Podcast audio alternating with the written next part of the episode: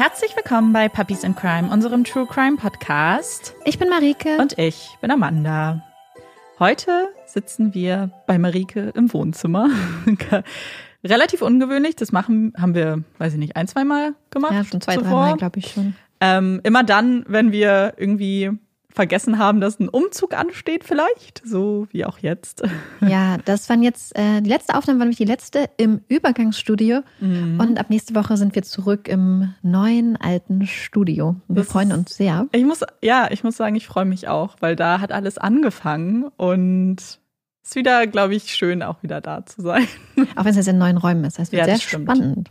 Ja, total. Und wir haben es uns ganz gemütlich gemacht. Marika hat ganz viele kleine Teelichter angezündet und sie verteilt. Und wir trinken heute Club Mate, keine mhm. Coke Zero. Ja. Das ist auch äußerst ungewöhnlich. Ja. Wir haben ein Zelt hier im, im Wohnzimmer. Das stimmt, es steht jetzt mitten im Raum ein Zelt, weil ja. wir dachten, damit können wir die, die, die Akustik Wellen, noch ein bisschen verbessern. Ja, stoppen, genau. Und ja. hoffen, das funktioniert und ist von Erfolg gekrönt. Mhm. Und natürlich müssen wir auch über das Wetter reden, weil was wäre das sonst für ein Podcast hier? Und es hat tatsächlich in Berlin geschneit und er ist liegen geblieben. Das war also ein Traum. Das, was wir uns vor einigen Folgen, ich weiß es gar nicht mehr, gewünscht haben, ist jetzt passiert und es sah sehr schön aus, muss ich sagen. Sehr, sehr schön. Obwohl natürlich es auch ganz typisch war, dass alle dann Fotos gepostet haben auf Instagram, die in Berlin gewohnt haben, von ui, Schnee. Aber ich verstehe es, ich fand es ganz schön. Ja, meine Mutter hat mir ein Video geschickt, also die wohnt ja in Niedersachsen wie sie barfuß durch den ziemlich tiefen Schnee im Garten läuft. Das fand ich sehr lustig. Das ging oh, in Berlin nicht, ist, leider bei nee, uns im das, Hinterhof. Ja, das wäre nicht so gut. Aber es war sehr, sehr schön anzuschauen. Und jetzt schmilzt er aber wieder vor sich hin. In der Sonne. Ja, weil es heute sehr sonnig ist tatsächlich. Mhm. Bevor wir aber noch weiter abschweifen und zu viel über das Wetter reden, hat Marike heute einen Fall für uns vorbereitet. Ich bin sehr gespannt. Marike hat mir so gut wie nichts verraten. Und deswegen freue ich mich sehr. Ich lasse mich überraschen, so wie ihr. Und dann lehnen wir uns jetzt zurück und lauschen dir. Ja, ich habe mal wieder einen Fall aus Australien mitgebracht. Ich habe gedacht, das war jetzt erst eine Folge, die ich zwischendrin mal hatte, wieder, wo es nicht in Australien war. Jetzt müssen wir unbedingt mal wieder zurück ans Klar. andere Ende der Welt. Nein, nein, nein. Nope. Nope. Hm, nein. Nein. Oh. Hm, ja. Ein Swipe nach rechts. Pling, pling. It's a match. Surface Paradise. Ein Name, eine Verheißung, ein Versprechen. Der Ort mit diesem Namen liegt an der australischen Ostküste. Auf halber Strecke zwischen der entspannten und von einigen bösen Zungen gar als langweilig betitelten Stadt Brisbane im Norden und dem Hippie-Hipster-Surferort Byron Bay im Süden. Wie bei so vielen mythischen Begriffen ist auch das mit dem Paradies stets eine Auslegungs- und Interpretationsfrage. Wer sich unter dem Namen Surface Paradise nun einen einsamen weißen Strand mit perfekten Wellen, kleinen Strandhütten und Hängematten zwischen Palmen vorstellt, einen Ort, an dem man abends gemeinsam am Strand sitzt, dem Knistern des Lagerfeuers lauscht und den Sternenhimmel der südlichen Hemisphäre betrachtet, während im Hintergrund langsam die Wellen des Südpazifiks an den Strand plätschern, der wird wohl eher etwas überrascht sein. Surface Paradise ist ein Stadtteil der Stadt Gold Coast, einer Stadt, die von einigen Menschen auch als das Las Vegas Australiens beschrieben wird. Eine Stadt mit angenehmem Klima, auch im Winter, mit tollem Strand und guten Wellen. Und eine Stadt mit glitzernder Skyline. Mit Wolkenkratzern am Meer, mit Clubs, Pubs und Bars. Mit Shopping-Malls und Restaurants, mit Hotels, Hostels und Airbnbs mit einem pulsierenden Nachtleben. Vom Sternenhimmel sieht man hier eher wenig, und auch das Rauschen des Meeres geht hier oft, neben wummernden Bässen und dem Gekreisch und Gegröle von betrunkenen Partygängern, eher unter. Es ist ein Ort, der ganz eigen ist, ein buntes, aufregendes Spektakel. Und auch für die 26-jährige Warina Wright ist der Ort eine perfekte Abwechslung. Warina ist Kiwi, eine Neuseeländerin, und jetzt, im August 2014, für die Hochzeit einer Freundin nach Australien geflogen. Eine schöne Hochzeit in einem hübschen Resort, ein bisschen Sightseeing, einmal Skydiving, in den Zoo und an den Strand. Es ist ein schöner Urlaub, an dem die junge Frau ihre Familie auf der anderen Seite der Tasmanischen See mit vielen Nachrichten und einigen Schnappschüssen teilhaben lässt. Warina wohnte eigentlich in Lower Hutt, ganz in der Nähe der wunderschönen und sehr windigen neuseeländischen Hauptstadt Wellington. Windy Wellington, eine Stadt voller Kunst und Kultur, die jetzt, im neuseeländischen Winter, jedoch eher kühl und regnerisch daherkommt. In Wellington arbeitet Borina in einer großen neuseeländischen Bank, direkt am Hafen, und fährt jeden Tag nach Feierabend die kurze Strecke in das kleine Örtchen Lower Hutt, wo sie mit ihrer jüngeren Schwester Marisa in einem kleinen, bescheidenen weißen Häuschen wohnt. Borina und Marisa, große Schwester, kleine Schwester. Ree und Risa gegen den Rest der Welt. Sie sind Schwestern und beste Freundinnen. Fast jedes Wochenende verbringen die beiden zusammen treffen sich mit ihren Freundinnen, zocken von morgens bis spät in die Nacht das japanische Computerspiel Final Fantasy, verlieren sich stundenlang in fernen Welten, im Kampf von Gut gegen Böse. Wolverina ist ein liebevoller, ein fürsorglicher Mensch. Sie kümmert sich aufopferungsvoll um ihre kleine Schwester Risa, um ihre Mutter, steht Freundinnen mit Rat und Tat zur Seite. Würde, Gleichheit, Fairness und das Gute. Es sind Werte, die Wolverina wichtig sind, die ihrem Denken und Handeln zugrunde liegen. Werte, für die sie auch gerne einsteht. Auch wenn sie manchmal eher schüchtern ist und nicht besonders gerne im Mittelpunkt steht, sie hat keine Probleme, für ihre Meinung, für das, was ihr wichtig ist, einzutreten und sie auch mal lautstark zu vertreten. Eine Sache, für die Rowena besonders brennt, Tiere. Und nein, nicht nur Hello Kitty liegt der jungen Frau am Herzen, auch wenn sie großer Fan der kleinen Anime-Katze ist. Sie liebt Tiere, setzt sich für den Tierschutz ein, kämpft aktiv für Tierrechte. Sie schreibt das neuseeländische Parlament an, plädiert für härtere Strafen für Tiermisshandlung. Und sie schreibt Artikel über das Thema, die sie im Internet veröffentlicht. Es ist eine Liebe, die sie von ihrem Vater Warren geerbt hat. Ein Mann, der Tiere, insbesondere Katzen, über alles liebt und Menschen gegenüber eher misstrauisch ist.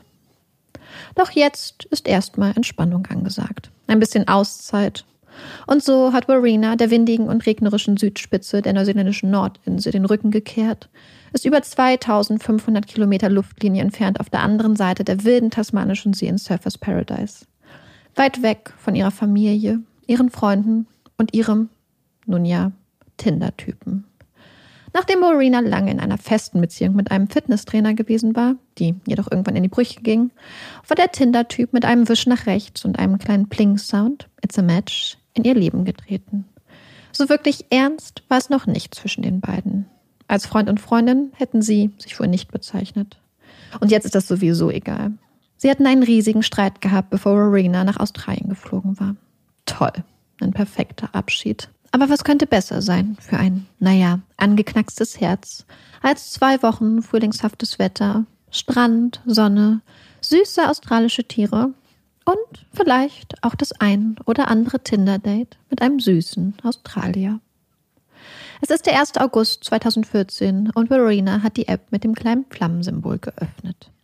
Sie wischt Fotos von fitten jungen Männern nach links und, wenn sie ihr gefallen, auch ab und zu mal nach rechts. Hey, you sexy slack-jawed Jockel.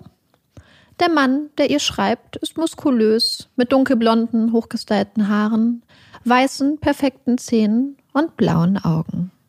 Sexy, slack-jawed Jockel. Die Übersetzung dieser Anrede ins Deutsche ist nicht ganz leicht. Hey, du sexy. Bis hierhin geht es, doch dann wird es etwas schwieriger. Slack-jawed Jockel.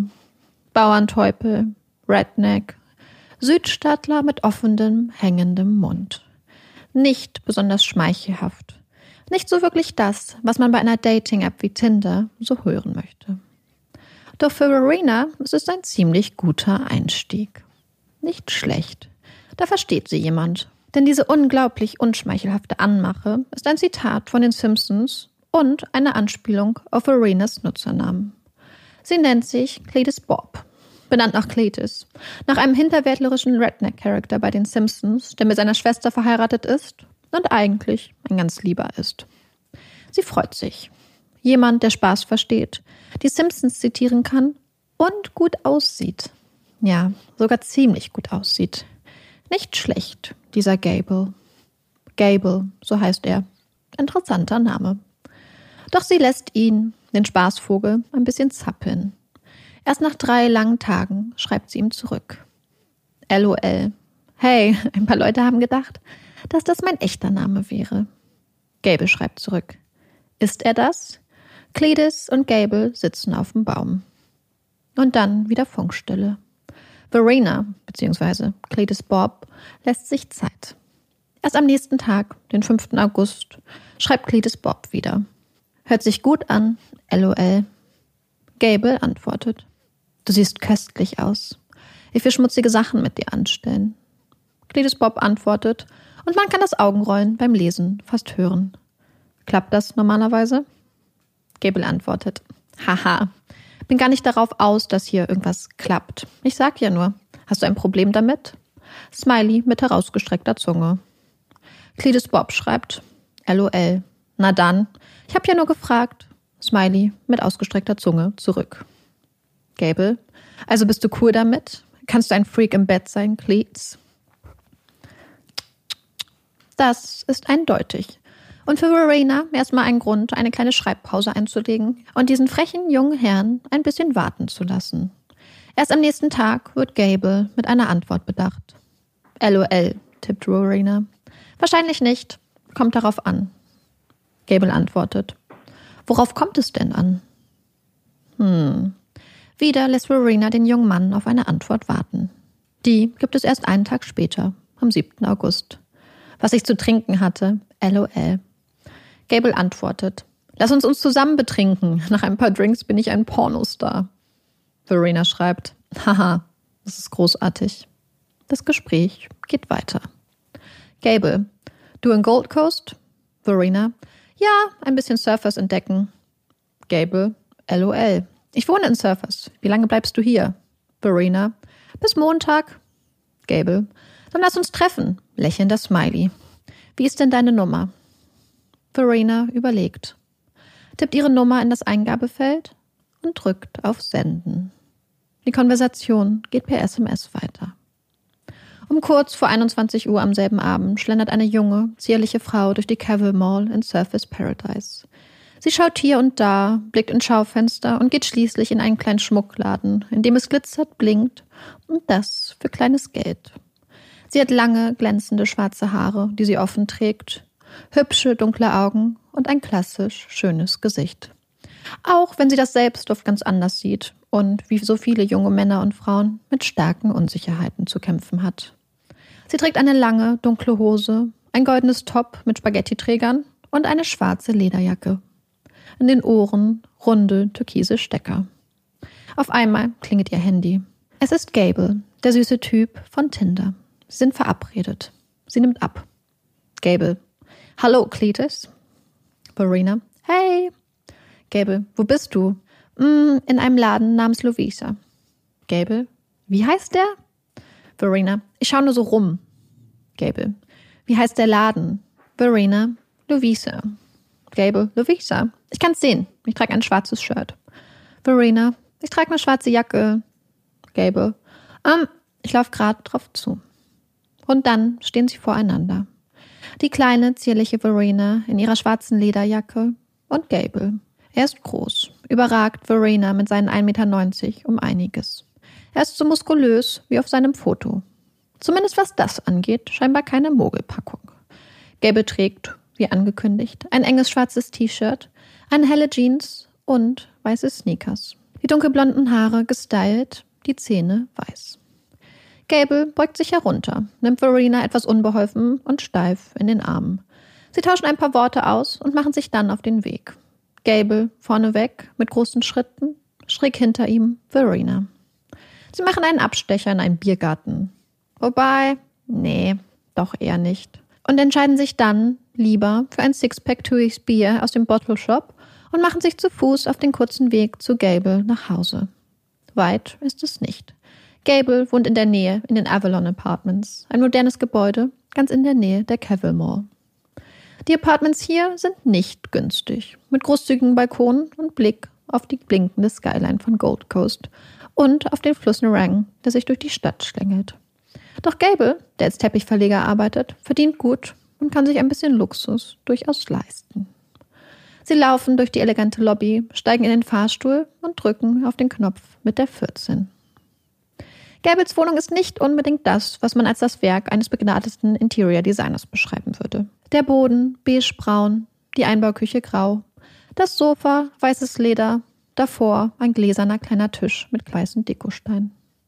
In der Ecke steht ein Ledersessel im Stil des Barcelona Chairs und an der Wand ein abstraktes Gemälde in dunklem Rot, Braun und Beige. Besonders schön oder gemütlich ist es hier wirklich nicht. Doch das ist eigentlich auch egal. Denn sobald man den offenen Wohnbereich verlässt und hinaus auf den Balkon tritt, den Blick über den Fluss und die Lichter von Surface Paradise schweifen lässt, ist das hässliche weiße Sofa sofort vergessen. Es ist der perfekte Hintergrund. Zeit für ein paar Selfies findet Verena und sie und Gable fangen an zu posen. Sie machen mehrere Fotos. Darauf Verena in ihrem goldenen Top mit den Spaghetti-Trägern. Neben ihr Gable mit nacktem Oberkörper. Im Hintergrund verschwommen und verwackelt die Lichter von Surface. Verena post mit den unterschiedlichsten Gesichtsausdrücken. In einem der Bilder guckt sie grumpy, in einem lächelt sie glücklich in die Kamera, die Finger zum Victory-Zeichen geformt. Auf einem anderen streckt sie die Zunge raus, auf einem anderen bläst sie die Backen auf und guckt herausfordernd in die Kamera. Daneben Gable, der sie fast um einen ganzen Kopf überragt. Doch Gable sieht in ihren Augen nicht nur gut aus, er sieht auch einem anderen, sehr berühmten Mann sehr ähnlich. Eine Ähnlichkeit, die für manch einen zwar schwer zu erkennen sein mag, die Verena aber zu einigen begeisterten Facebook-Nachrichten veranlasst. Ihrer kleinen Schwester Reza schreibt Verena, dass sie den australischen Sam Winchester getroffen habe. Trinke mit ihm. What? Sam Winchester. Eine der Hauptfiguren aus der Serie Supernatural. Wem das nicht sagt, der möge sich Dean aus der Serie Gilmore Girls vorstellen. Naja, wenn sie meint, vielleicht hat der Alkohol ihre Wahrnehmung auch schon ein bisschen verwischt. Denn eigentlich ist Verena Biertrinkerin. Ganz entspannt. Doch Gable bietet ihr, neben dem Bier, das sie gekauft haben, auch Wodka an. Selbstgebrannten Wodka. Und den ist Verena nicht gewohnt. Schon nach kurzer Zeit verkündet sie, dass sie krass betrunken sei. Doch für Gable kein Grund, mit dem Wodka-Ausschank aufzuhören. Sie machen Fotos, albern herum, knutschen, trinken, haben Sex, reden über Gott und die Welt, das Leben und den Tod. Eigentlich ein mehr oder weniger normales, etwas chaotisches Tinder-Date einer jungen Frau und eines jungen Mannes. Bis Gable um 0 Uhr 56 und 21 Sekunden den Aufnahmeknopf seines Handys drückt. Session 24 nennt er die Aufnahme. Es ist eine Audioaufnahme. Sehen, was in den nächsten Stunden passiert, können wir nicht. Aber wir können es hören. Verena hat keine Ahnung, dass Gable von nun an alles aufnimmt. Fuck me, hört man ihn sagen. Dann erklingen die Töne einer Gitarre und James Blunt singt von Nächten wie diesen. Man hört Gables Stimme. Geh nicht, Baby, bitte. Gläser werden gefüllt. Die Stimmung ist angetrunken, etwas aufgeheizt. Gable fragt Verena, ob sie Lust hätte, ihn auf der Arbeit zu besuchen. Hast du Lust, morgen meine Familie zu besuchen? fragt Verena frech zurück. Du könntest mir beim Teppich verlegen helfen, schlägt Gable vor und meiner Mutter erzählen, dass ich kein Loser bin. Das Gespräch schwappt hin und her wie die raue See, ohne klare Richtung. Verena erzählt, dass sie Menschen liebt und okay mit dem Sterben sei. Das Sterben, der Tod. Immer wieder kommen die beiden auf dieses Thema zurück. Reden über Götter und ferne Galaxien, über das Leben nach dem Tod. Gable glaubt nicht daran. Glaubt nicht daran, dass noch irgendwas nach dem Tod kommt. Du stirbst und das war's. Wirf mich vom Balkon und das war's. Das war's. Boom. Das Gespräch fließt weiter. Bist du ein Gott? fragt Verena. Ja, das bin ich, sagt Gable. Er sei Zeus. Zeus. Der Herrscher des Olymps, der höchste Gott der griechischen Mythologie. Herr des Himmels. Aha. Irgendwann fängt Verena aus Spaß an, mit Gable zu wresteln. Ein Spaß. Sie hat früher mal Muay Thai trainiert zwar nicht besonders lange, aber es ist trotzdem etwas, das sie gerne erwähnt. Und was sie Gable jetzt spüren lässt. Sie verpasst ihm ein paar spielerische Schläge, lacht. Gable gibt ein paar Auers von sich. Sie sei ein Ninja, sagt Verena. Ich sollte dich nach Hause bringen, sagt Gable. Er bittet sie nett zu sein. Er würde nicht gerne zusammengeschlagen werden. sei einfach lieb, sagt er. Er will einfach nur entspannen und anscheinend noch einen Drink. Doch nach zehn Minuten hat Verena genug. Sie will gehen. Na dann, sie verabschiedet sich und die Musik hört auf. Und plötzlich wird Verena wütend. Sie kann ihre Sachen nicht finden. Wo ist der ganze Scheiß von meiner Schwester? Wo sind meine fucking Daten? Wo ist mein iPhone? Soll ich es anklingeln? fragt Gable. Ja, ich fände super, wenn du es fucking verdammt nochmal anrufen würdest. Gable rudert zurück. Ich habe doch gar nicht gesagt, dass du abhauen sollst. Du sollst einfach nur aufhören, mich zu schlagen. Sie fangen an zu streiten. Verena will die Polizei rufen, droht Gable, dass sie seinen Kiefer zerstören wird. Gable versucht sie zu beschwichtigen. Komm schon, Cletus. Doch Verena will los, sucht immer noch nach ihrem Handy. Droht nochmal, die Polizei zu rufen. Bitte beruhig dich, solltest zu viel zu trinken. Der Streit geht weiter. Ich bin weg. Auf Wiedersehen. Ich bin weg. Verena will los. Und Gable ist genervt. Du bist so eine Drama Queen. Wie wär's, wenn Sie sich einfach ein bisschen hinsetzen und das Ganze besprechen? fragt er sie. Er bittet sie zu bleiben, sagt, dass er ein toleranter Mensch sei, doch sie sei einfach etwas gewalttätig. Er bietet an, etwas zu kochen. Kein Hunger?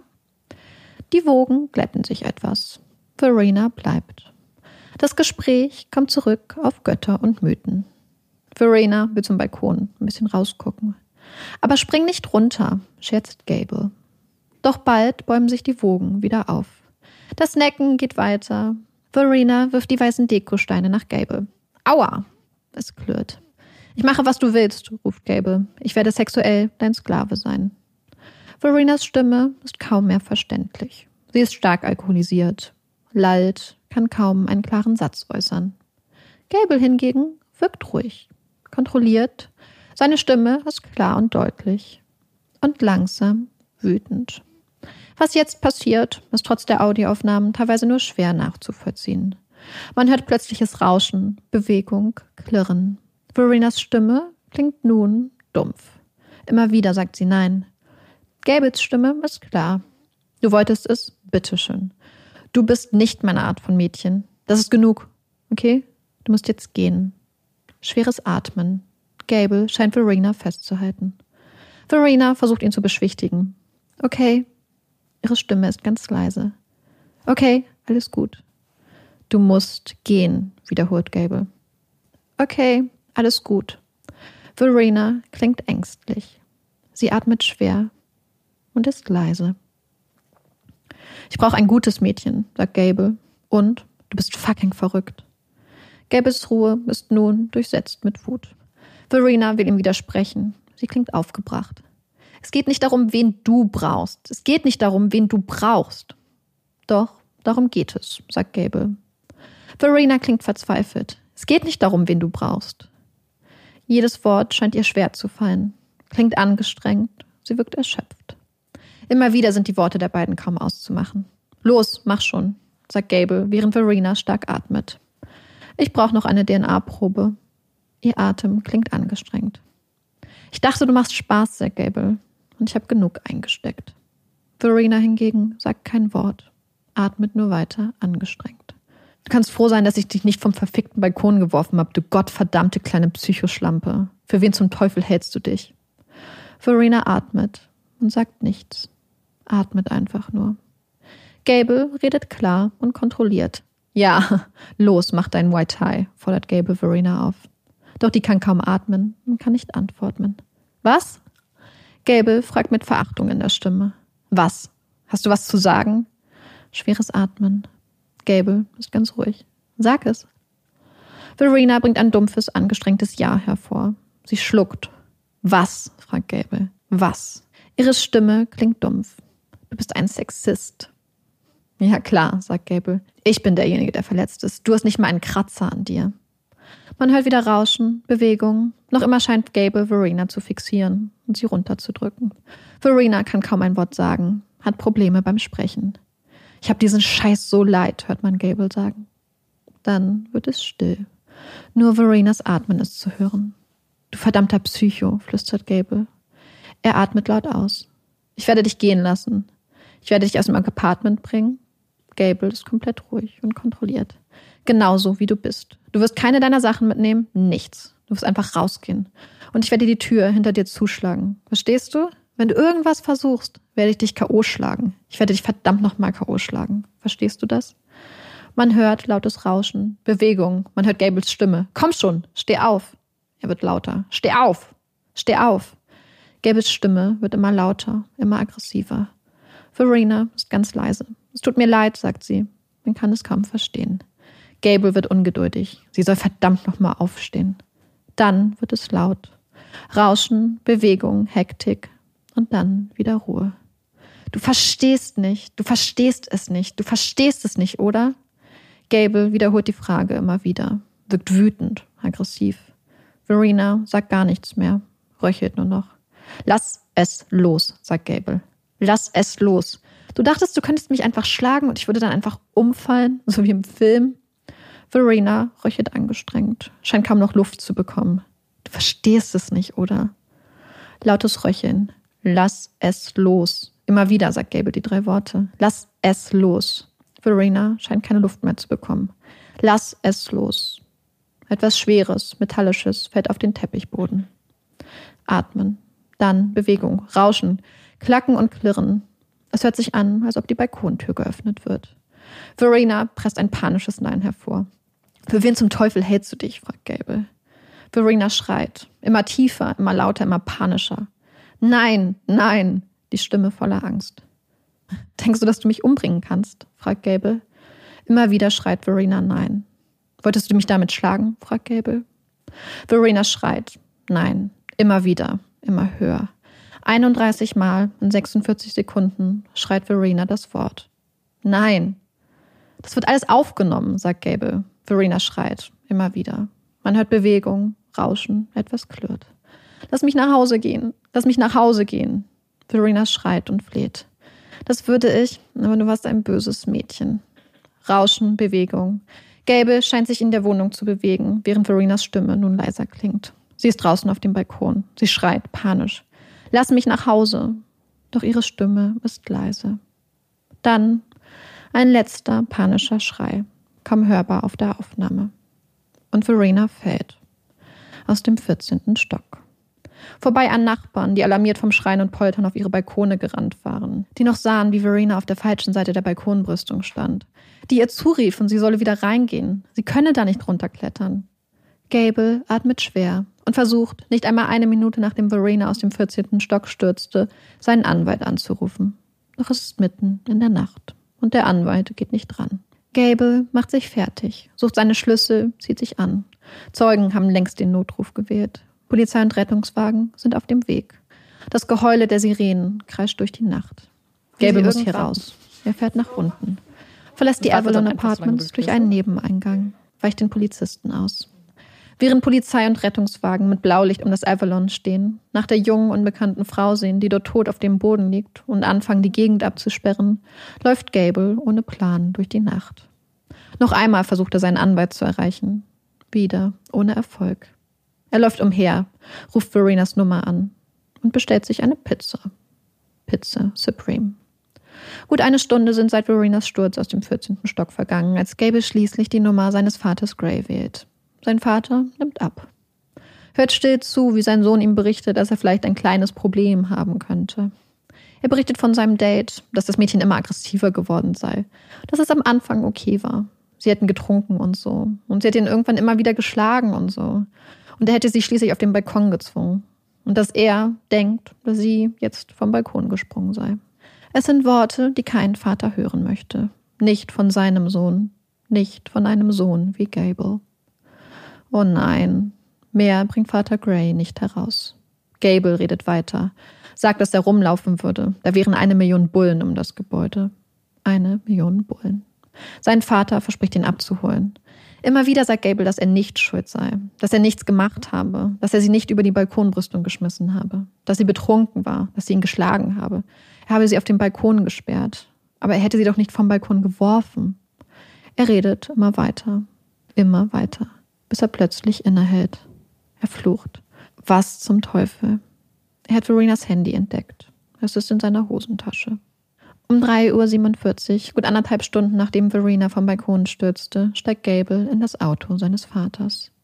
Sie müssen jetzt Bill Potts anrufen, sagt sein Vater. Viel mehr können sie nun nicht mehr tun. Bald darauf endet die Aufnahme. Bill Potts, ein erfolgreicher und sehr prominenter Strafverteidiger und Namensgeber der Gold Coast Kanzlei Potts Lawyers. Ein Anwalt, der sich als Verbündeter sieht, der seinen Mandanten in schwierigen Zeiten an der Seite steht, sei es während strafrechtlicher Ermittlungen oder Gerichtsprozessen. Bill Potts. Ein Anwalt, der Gable viele Jahre zuvor schon einmal zur Seite stehen musste. Es war das perfekte Geschäftsmodell gewesen. Wenn die letzten Abschlussprüfungen der Highschool geschafft sind, ist in Australien Fett Party angesagt. Eine Woche lang wird getrunken, gefeiert und rumgeknutscht. Eine geliebte Tradition, die je nach Bundesstaat als Schoolies Week, Leavers Week oder Coasties bezeichnet wird und überall für eine Woche im Party- und Alkoholras steht. Ganz besonders beliebt als Ziel für die Schoolies die Gold Coast und insbesondere Surface Paradise das Partyparadies. Doch für einige Schoolies stellt diese besondere, aufregende Woche ein kleines Problem dar. Denn in Australien sind Highschool-Absolventen und Absolventinnen zwischen 17 und 18 Jahren alt. Wer schon 18 Jahre alt ist, hat Glück und kann trinken und feiern, wie das Herz begehrt. Doch für die jüngeren Schoolies stellt ihr Alter oft ein Problem dar, denn sie kommen weder legal in Clubs noch an Alkohol. Ein Problem für das Gable und seine Freunde, die gerade selbst erst den Abschluss an einer schicken Privatschule bestanden haben, die perfekte Lösung haben. Sie verkaufen gefälschte Ausweise. Die Nachfrage ist groß, das Geschäft der drei jungen Männer boomt. Der Rubel rollt. 30.000 australische Dollar verdienen die drei jungen Männer an den partywütigen Highschool-Absolventen. Doch dann werden ein paar minderjährige Schoolies von der Polizei aufgegriffen und verpfeifen die jungen Geschäftsmänner. Die landen mit ihrem illegalen Fälschergeschäft vor Gericht. Der Richter sieht sich mit einem jungen Mann konfrontiert, der neben seiner kriminellen Energie auch außergewöhnliche Begabungen und besondere Talente im Bereich Kunst und technisches Zeichen aufweist. Und der massive Probleme hat. Gable, so der aussagende Psychiater, habe eine starke Kontakt- und Kommunikationsstörung, die sich am zutreffendsten als Asperger-Syndrom beschreiben ließe.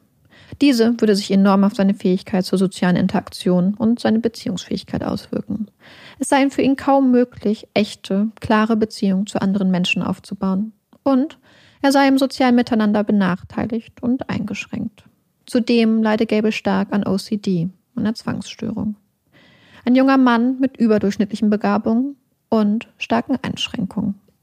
Ein junger Mann mit guter Bildung, mit attraktivem Gesicht und aus gutem Hause. Ein junger Mann, dem der Richter scheinbar keine Steine in den Weg legen möchte. Er gibt Gable und seinen beiden Freunden eine zweite Chance. Sie kommen ohne Vorstrafe davon, werden nur zu einer Geldstrafe und einigen Sozialstunden verurteilt. Gable habe außergewöhnliche Talente, stellt der Richter am Schluss fest. Talente, die gelenkt werden müssten, um sicherzustellen, dass das Produkt seiner Fähigkeiten nicht kriminell ist. Eine zweite Chance für Gable, und ein weiterer dankbarer Mandant für Bill Potts. Doch der Start in ein neues, glückliches Leben, ein Leben voller Dankbarkeit und Motivation, ist es nicht. Gable zieht sich von nun an immer weiter von der Außenwelt zurück, bis er schließlich, in seinen eigenen Worten, wie ein Einsiedler lebt. Gable sucht sich seine Community nun im Internet. Er legt sich ein Profil auf der Seite bodybuilding.com an. Eine Seite, auf der es, wie der Name schon vermuten lässt, um Muskeln, Training, Diäten und Ernährung geht. Doch Gable interessieren nicht nur die typischen Bodybuilding-Themen. Er stellt Fragen zu philosophischen Themen, zu Glaube und Gott, findet Menschen, die sich die Zeit nehmen, ihm zu antworten und die ihn ernst nehmen. Die Jahre vergehen. Irgendwann erkundigt er sich nach Tipps, fragt danach, wie man Freunde findet und wie man Freundschaften pflegt, fragt nach Tipps im Umgang mit anderen Menschen und insbesondere im Umgang mit Frauen. Er fühlt sich unbeholfen, ist rat und planlos. Zu diesem Zeitpunkt ist Gable wegen Depressionen, einer Angststörung und seiner Zwangsstörung in therapeutischer Behandlung. Gable, der jahrelang jeden Kontakt gescheut hat, fängt an, wieder Interesse an der Außenwelt zu entwickeln. Er verlässt seine Komfortzone, trifft sich mit alten Freunden und fängt an, mit Frauen zu flirten. Er geht feiern, berichtet von seinen Ausflügen ins Nachtleben oft im Forum und bittet um Tipps, stellt Fragen, berichtet von Fortschritten und irgendwann von seinen Eroberungen. Aus dem Einsiedler wird nach und nach ein Playboy. Er schläft mit unzähligen Frauen. Erst 50, dann 100, dann 150. Berichtet jede Zahl dem Forum. Er beschreibt die Frauen herablassend und sexistisch. Als eines der Forenmitglieder kommentiert, dass Männer mit derartigem Verhalten oft Probleme mit Selbstwert und Selbstbewusstsein hätten und oft narzisstisch veranlagt wären, antwortet Gable nachdenklich. Er gibt zu, dass da was dran sei, dass er in seiner Kindheit Probleme gehabt hätte, Freundschaften aufrechtzuerhalten und nie wirklich beliebt war. Dass diese Gefühle ihn bis heute begleiten würden. Ein ehrlicher, verletzlicher Moment. Eine Erkenntnis. Aber auch eine Zäsur? Nein. Zum Umdenken bringt sie Gable nicht. Im Gegenteil. Gable scheint immer weiter die Kontrolle über sein Leben zu verlieren. Er trinkt exzessiv, hat massive Blackouts, fängt an, seine Partynächte mit dem Handy aufzunehmen, nur so zur Sicherheit. Er bekommt in unzähligen Clubs Hausverbot, schläft weiter, mit Hilfe von Tinder, mit unzähligen Frauen, bezeichnet Frauen als Schlampen, beschwert sich, wenn Tinder-Dates sich weigern, mit ihm ins Bett zu gehen. Es ist Verhalten, das immer mehr Forenmitgliedern böse aufstößt. Es ist einfach so, Bro, schreibt ein Mitglied. Mädchen können tatsächlich wählen, mit wem sie Sex haben. Verrückt, ich weiß. Und du wurdest zu diesem Zeitpunkt halt nicht ausgewählt. Immer wieder kommt es nun zu Zusammenstößen mit der Polizei. Mal prellt Gable einen Tuk-Tuk-Fahrer um sein Geld, mal wirft er mit Beleidigungen um sich. Und immer wieder legt er Verhalten an den Tag, das unglaublich gefährlich ist. Er fährt stark alkoholisiert Auto, kommt in den Gegenverkehr. Ein andermal rast er betrunken mit seinen Freunden an Bord über die Straßen, weigert sich anzuhalten und flüchtet vor der Polizei beschleunigt schließlich auf 200 km/h. Erst als die Polizei eine Nagelsperre auf die Straße legt, die seine Reifen zerfetzt, kann sie seine betrunkene Raserei endlich beenden.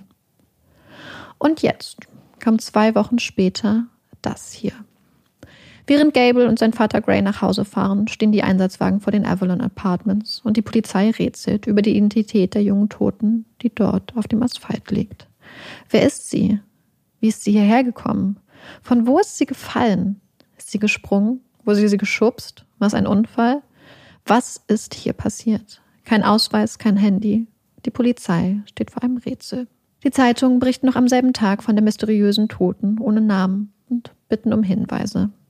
Und sie berichten von einem jungen Mann, 28 Jahre alt, der mit der Polizei kooperieren würde.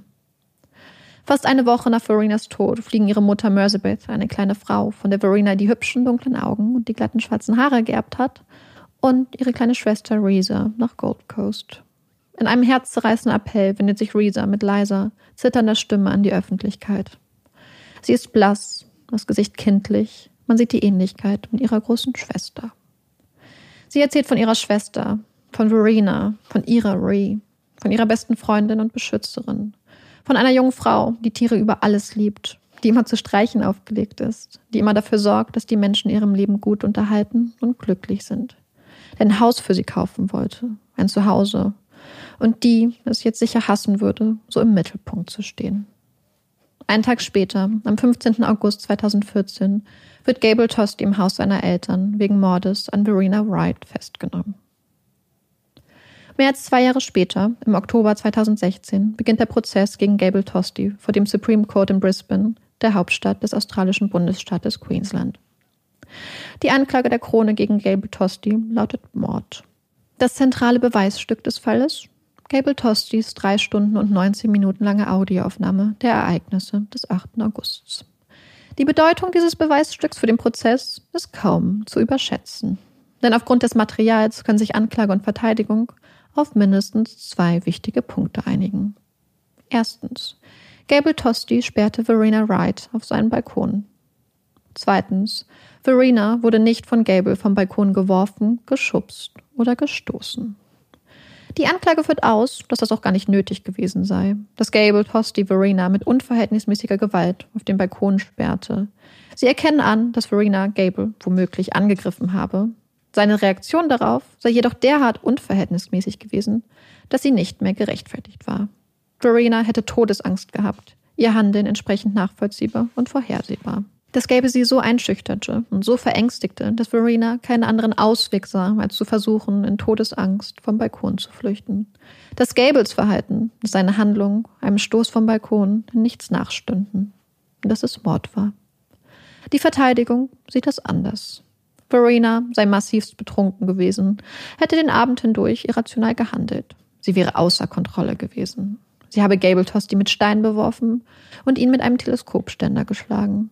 Hätte sie auf den Balkon gesperrt, um die Situation zu deeskalieren.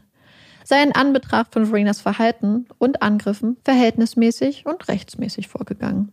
Dass Verena vom Balkon klettern würde, sei in Anbetracht der Umstände vollkommen irrational und vor allem nicht vorhersehbar gewesen.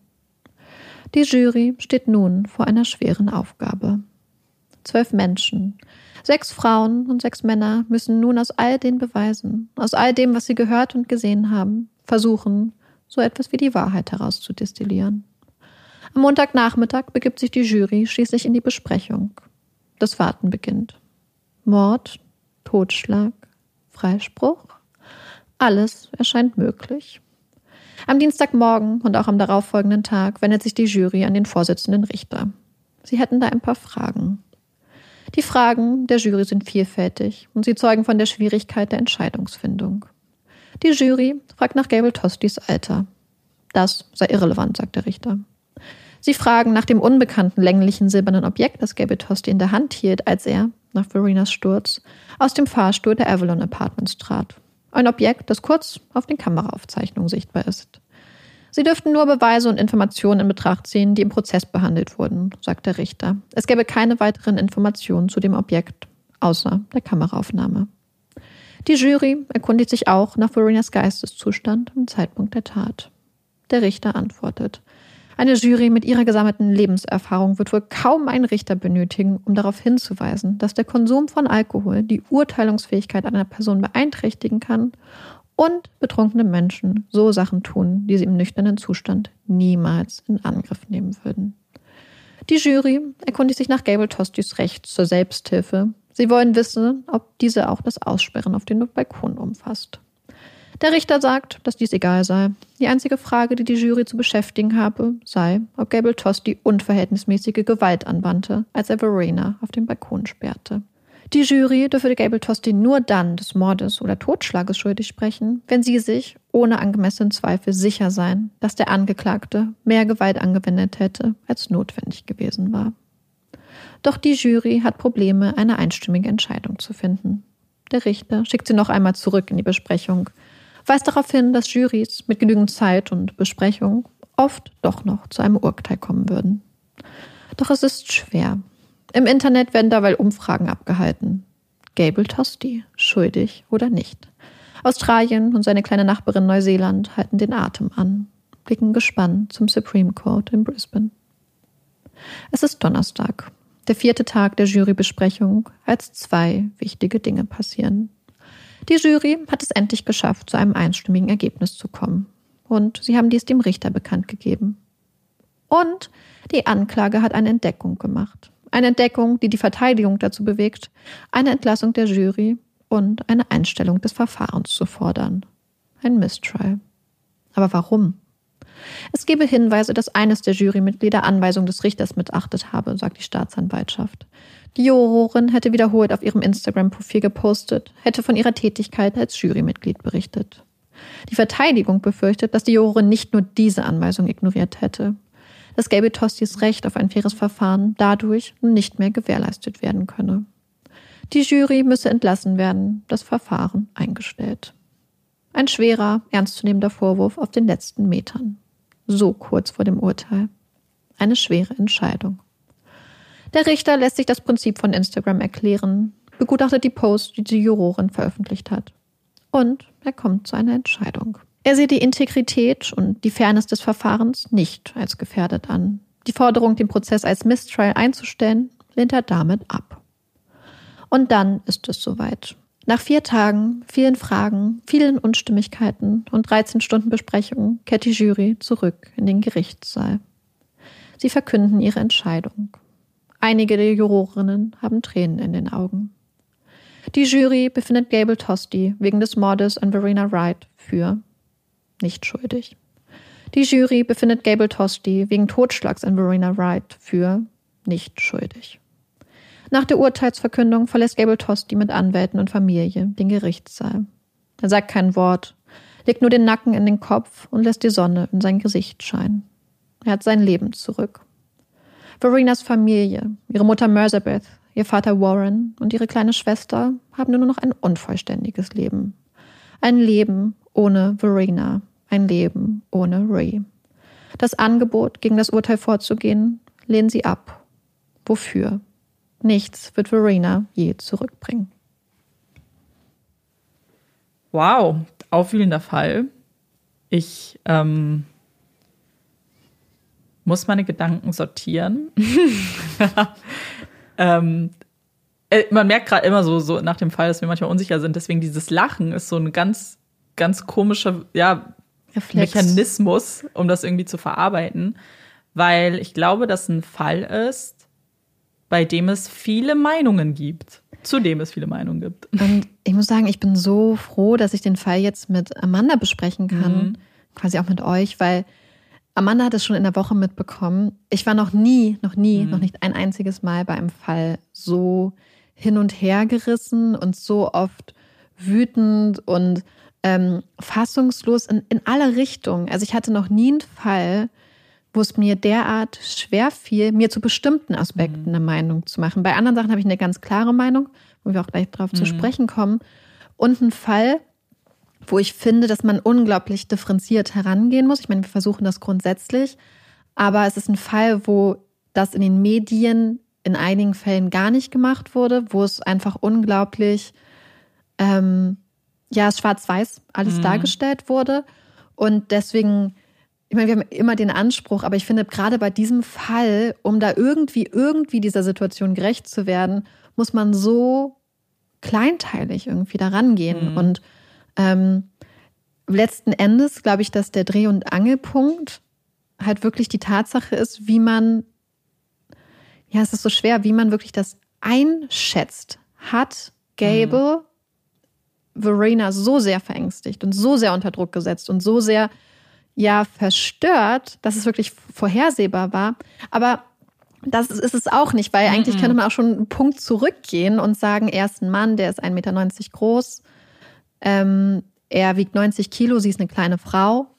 Ja. Warum hat er sie nicht zum Beispiel vor die Wohnungstür gesetzt? Also es gibt ganz, ganz viele Fragen in diesem Fall, ganz, ganz viele Aspekte, die oft tatsächlich dann Interpretationsfrage sind. Ja, ich glaube, was du schon gesagt hast, hier muss man, glaube ich, ganz klar differenzieren, so seine persönlichen Empfindungen. Und das, ich glaube, was man hier gar nicht machen darf, ist, ähm, ich hätte das so nicht gemacht. Ja. Ich hätte nicht versucht, vom Balkon zu gehen. Ich hätte sie rausgeschmissen. Mhm. Ich glaube, dass das hier aus mehreren Gründen nicht geht. Zum einen, weil hier sehr viel Alkohol im Spiel ist, ähm, der ganz, wie ja auch der Richter gesagt hat, jeder Mensch weiß, dass Alkohol ähm, dich zu, ja, dich einfach ja, die Inhibition oh heruntersetzt. Genau, zum Beispiel aber auch, dass Alkohol unterschiedliche Wirkung hat bei jedem ja. Menschen und selbst derselbe Alkohol je nach Stimmung bei dir unterschiedliche Auswirkungen haben kann. Also das ist halt etwas, was man nicht runterspielen darf und ich glaube, was hier ganz wichtig ist, weil damit wird es noch schwieriger, das Ganze ja. zu beurteilen, weil hier nichts mehr rational ist. Mhm. Aber es wird leider halt bei diesem Fall ganz viel gemacht. Mhm sowohl in Bezug auf Verena, wo ja zum Beispiel, wir haben ja gehört, dass die Verteidigung sie als außer Kontrolle und massivst mhm. alkoholisiert beschrieben hat, aber außen vor lässt, dass Gable ma maßgeblich für diese mhm. starke Alkoholisierung zum Beispiel verantwortlich ist, indem er ihr immer nachgeschenkt hat, obwohl sie ja von Anfang an schon gesagt hat, hey, ich bin psycho-drunk, hat sie gesagt, mhm. ich bin unglaublich betrunken. Und er hat trotzdem immer weitergemacht und hat auch irgendwann mal gesagt, so, ich habe dir viel zu viel zu trinken gegeben. Und dass dieses Trinken und auch die Tatsache, dass es ein Tinder-Date war und dass sie mhm. einfach mit ihm nach Hause gegangen wird, wird von ganz vielen Leuten so zum Victim-Blaming benutzt. Es wird gesagt, ja, ja, sie hat ja selbst Schuld und dann ist sie auch noch ganz irrational, hat sie gedacht, dass sie da aus dem 14. Ja. Stock klettern kann. Das wird der Situation absolut mhm. nicht gerecht. Aber auf der anderen Seite gibt es ganz viele Leute, die sagen, ach, er hätte sie einfach vor die Tür setzen sollen. Und warum hat er eine Pizza gegessen? Und warum ist er aus dem Gebäude rausgegangen? Warum hat er sich nicht sofort der Polizei gestellt? was aber A, die persönlichen Umstände verkennt, weil wir wissen nicht unbedingt, wie wir gehandelt haben. Man könnte sich, man erhofft sich, dass man anders gehandelt hätte, man weiß es nicht. Und zudem müssen wir halt sehen, dass Gable halt ähm, Asperger-Syndrom hat. Mhm. Das heißt, es ist sowieso schwer, von so einer neurotypischen Situation dann zu beurteilen, wie er sich verhält, weil das halt einfach für ihn vielleicht noch eine viel forderndere Situation war. Und ich habe unter einem Video einen Kommentar gelesen von einer Person, die auch Asperger hat. Und die Person meinte, dass sie so froh ist, dass ähm, in dem Video, um das es ging, mhm. nicht kommentiert wurde, wie er sich danach der Tat verhalten hat, weil ähm, das einfach so schwer einzuschätzen ist und einfach das nichts, wofür man ihn verurteilen sollte, weil nichts von dem, was er gemacht hat, war illegal. Ja. Und man kann sich den psychischen Rückkampf vorstellen. Und ähm, aber ich glaube, das wird halt oft vergessen, denn was man bei Asperger sagen muss, ist ja so eine ähm, Kommunikations- und Kontaktstörung auch, die so aus dem Autismus-Spektrum liegt. Aber ich glaube, dass gerade im Fall von Gable Tosti ganz viele Leute das außen vor lassen und auch nicht beachten. Denn, und das ist eigentlich typisch für Asperger, bei Asperger ist ja die Intelligenz oder die sprachliche mhm. Entwicklung nicht beeinträchtigt, sondern im Gegenteil, oft können sich die Leute ganz toll ausdrücken und sind sehr eloquent. Gelbe Tosti teilweise auch. Und ich glaube, dass wenn man Leuten sowas nicht anhört und nicht mhm. ansieht, dass Leute das dann schnell vergessen und sagen, aber ja. er kann sich doch gut ausdrücken und er ist doch so und er kann doch offensichtlich auch einen Simpsons zitieren. Wo ist denn das Problem? Und ich glaube, dass man da ganz vorsichtig sein muss und nicht unterschätzen sollte, wie massiv trotzdem diese Seite von ihm auch eingeschränkt war.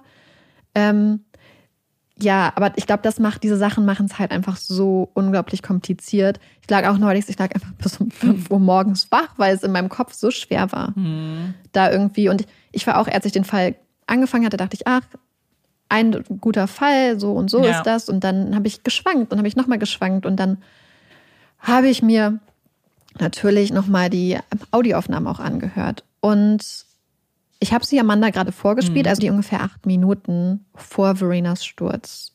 Es sind Audioaufnahmen, die unglaublich belastend sind, muss ich sagen. Es ist mhm. unglaublich schlimm anzuhören. Sie haben auch mein Bild vom Fall nochmal massivst geändert, als ich es gehört habe. Wir werden sie euch verlinken.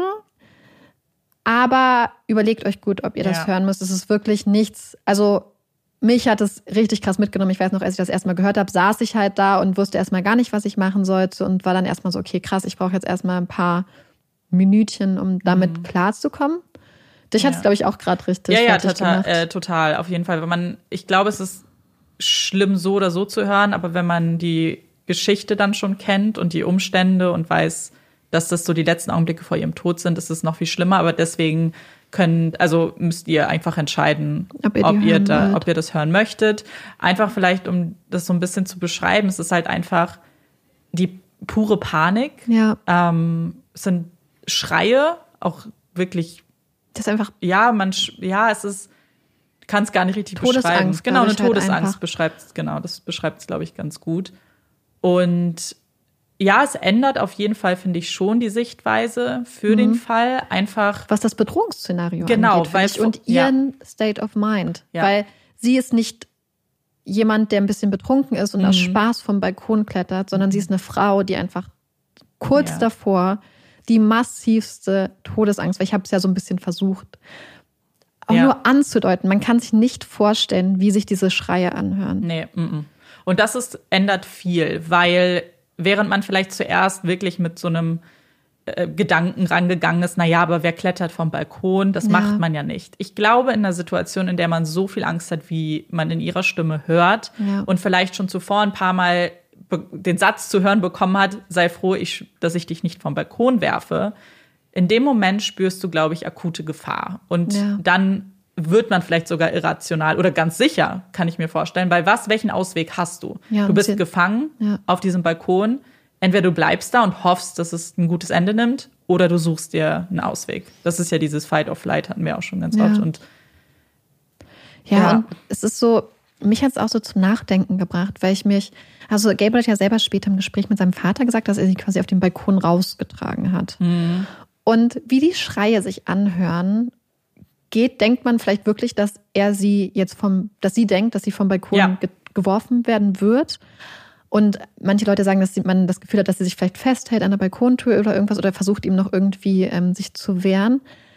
Aber ich frage mich auch, ob, man kann es natürlich nicht ausschließen, mhm. ob er sie vielleicht angedroht hat oder angedeutet hat oder mit ihr da an der Brüstung stand. Weil diese Angst kann man sich einfach kaum vorstellen, die da in der Stimme ist. Mhm. Und ähm, irgendwas muss das halt ausgelöst haben, weil sie davor ja auch noch so war, hey, ist alles cool, ich, ich bin mhm. ruhig, sie war sehr, sehr ruhig. Ähm, was das angeht, noch ein interessanter Punkt. Denn die, also die Anklage hatte ja gesagt, dass er sie quasi stranguliert oder gewürgt hätte. Und man hört das auch auf diesen Aufnahmen mhm. ganz komisch, so ein Röcheln. Aber angeblich hat die Gerichtsmedizinerin, als sie die Leiche obduziert hat, zwar Verletzungen am Hals gefunden, aber Verletzungen, die durch den Sturz verursacht würden. Sie hätte aber keine ähm, Hinweise au außen, keine Würgemale gefunden und sie hätte auch keine Verletzungen quasi im Gewebe des Halses gefunden, die auf sowas mhm. hinweisen würden.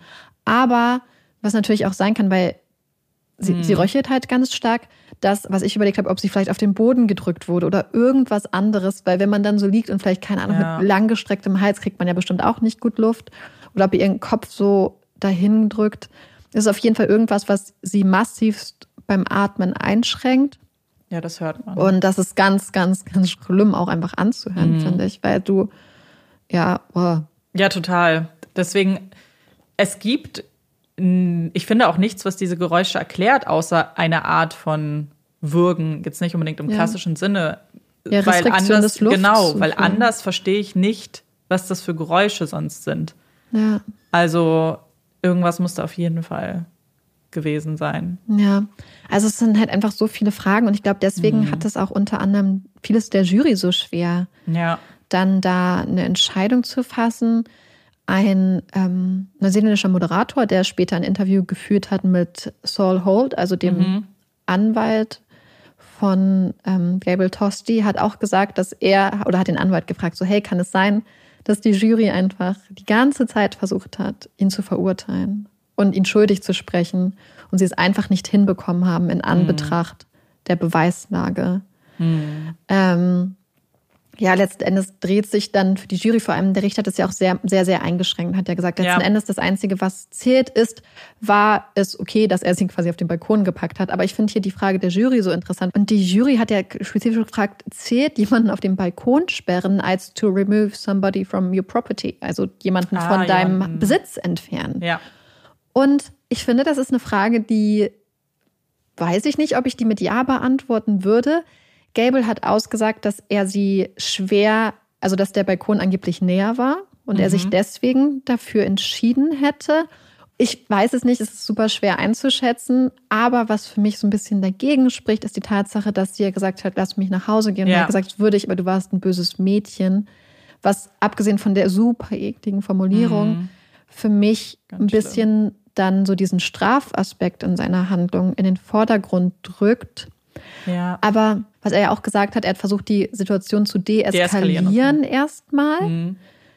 Und natürlich, wenn man sich überlegt, er hatte zwischenzeitlich gesagt, hey, ich werde dich jetzt mhm. genauso wie du bist, ohne irgendwas anderes zur Tür gehen lassen. Ich werde die Tür hinter dir zumachen ja. und du wirst genauso weggehen. Natürlich für Verena als junge Frau in einem fremden Land, ohne Handy dann, ohne Geld, ohne, mhm. ohne wahrscheinlich ohne Jacke dann rauszugehen, ist natürlich eine ganz, ganz schlimme Vorstellung, wenn sie betrunken ist. Wenn er zum Beispiel gedacht hat, okay, das ist keine ideale Lösung für sie und vielleicht wird sie dann Radau machen, vielleicht war er wirklich mhm. sein Gedanke, okay, ich packe sie jetzt auf den Balkon, sie chillt da jetzt, dann wird sie ruhig, dann gebe ich ihr ihr Handy, dann gebe ich ihr ihr Geld, sie zieht sich ihre Jacke an und dann bringe ich sie runter und dann wird sie hoffentlich nicht randalieren. Finde ich, wäre auch ein rationaler Gedanke, besonders vielleicht mhm. von jemandem, der sich dann nicht unbedingt hineinversetzen kann. Insofern, aus diesem Aspekt finde ich die Handlung, erstmal zu sagen, okay, ich habe jetzt irgendeinen Ort, wo ich sie raus von mir trenne, dass sie mich erstmal nicht mehr ja. abwerfen kann. Man muss nämlich dazu sagen, diese Steine, die mhm. nach ihm geworfen wurden, das sind nicht so diese ganz kleinen Kieselsteine, sondern die sind schon so, also wenn die nach einem geworfen mhm. werden, tut das, glaube ich, richtig weh. Man hört auch immer wieder, dass er sagt, nein, bitte hör auf. Man hört sie immer wieder, wie sie durch die Wohnung klirren. Also man darf, glaube ich, nicht unterschätzen, mhm. dass das wirklich juristisch gesehen zumindest ja. ein rechtswidriger Angriff war mit diesen Steinen, dass sie ihn auch immer schon geschlagen hat. Aber natürlich ist sie eine kleine Frau. Aber hier frage ich mich manchmal, ob das dann auch ein bisschen sexistisch gedacht ist. Ja, Weil ja, wenn es klar. andersrum wäre Ja, und, natürlich. und, und eine Frau so geschlagen würde oder mit Steinen abgeworfen würde, wäre es ja eindeutig auch falsch. Mhm. Und deswegen denke ich, dass man ihm erstmal zustehen muss, dass er sich gegen Ja, Angriffe klar. mit Steinen wehren soll. Und ich habe einfach, ja, ich, ich weiß es halt einfach nicht. Ich frage mich halt einfach, ob er wirklich einfach eine richtig, richtig schlechte Entscheidung getroffen hat. ja. Wenn es für ihn wirklich nicht absehbar war. Weil man wünscht sich, also egal was er gemacht hätte, das Mhm. wäre eigentlich scheiße gewesen. Weil wenn er sie auch rausgeschickt hätte als junge, betrunkene Frau in einer fremden Mhm. Ja, Stadt, in einer natürlich. Gegend wie Surface Paradise und sie, sie hatte 1,5 Promille ungefähr, sie einfach vor die Tür setzen, Mhm. geht auch nicht. Ja. Und ähm, Naja, so oder halt, so war es ja. halt, glaube ich, schlecht und war einfach. Ich glaube, der einzige Punkt, da rauszukommen, wäre gewesen, wenn er Mhm. einfach von vornherein gesagt hätte, hey, ich gebe dir jetzt keinen Alkohol mehr, weil du offensichtlich schon so betrunken bist. Das wäre wahrscheinlich Ja. der einzige Punkt, wo man es vielleicht noch. Ja, wobei das halt auch schwierig ist, weil Ja. ich meine, das kennt auch jeder, so wenn man einfach Selber auch betrunken eben ist. betrunken ist, gerade wenn man schon angetrunken ist, dann ist dieses Ende zu Ja. finden ja wahnsinnig schwierig und gerade da, da, dieses Eskalationspotenzial, das die Situation am Ende dann hat und dann irgendwie Mhm. Ja. erreicht hat, das erahnt ja niemand Ja. oder erwartet man ja auch nicht. Ich glaube, dass das Problem ist, was du auch gesagt hast. Ich finde, die Situation war bis zu dem Zeitpunkt, wo er das mit dem Du warst ein böses Mädchen gesagt Noch hat, nachvollziehbar. noch nachvollziehbar. Weil, wie Ja. du sagst, vielleicht wusste er sich nicht besser zu helfen. Vielleicht dachte er wirklich, auf dem Balkon ist sie kurz alleine an der frischen Luft. Was weiß ich. Vielleicht Mhm. Ja, meinte stimmt. er es gut. Ja. Aber weil du, dadurch, dass du ihr das sagst, du warst ein böses Mädchen, wird es zur Strafe Mhm. und dann löst du in ihr auch eine Panik aus. Ja, voll. Aber da frage ich mich dann wieder, ob man dann einfach zu viel in diesen Satz rein interpretiert. Ja, weil, weil für mich ist das mit, war das so ein Turning Point, als ich das gehört habe, weil ich dachte, okay, das ist jetzt Bestrafung, das ist Mhm. nicht gut. Aber was ist, wenn das auch so fast so ein Automatismus war? Und das weiß ich halt nicht. Und das finde ich halt so, so schwer an diesem Fall, das irgendwie versuchen einzuschätzen. Mhm. Und ähm, Ja, aber am Ende kann man ja auch nichts anderes machen, weil ihre Ja. Seite hört man nicht, kann man nicht Ja. mehr hören. Man hat nur noch das, was er sagt und wie er seine Aussagen interpretiert und in die Ja. Situation einordnet. Aber Ich glaube halt, was wahrscheinlich der, so aus meinem Gefühl der Situationen am gerechtesten sind, ich glaube, dass Verena in angesichts der Bedrohungslage, in der sie sich gesehen hat und wahrscheinlich auch befunden hat, ja, ähm, nicht rational für eine nüchterne Person, aber absolut nachvollziehbar gehandelt hat.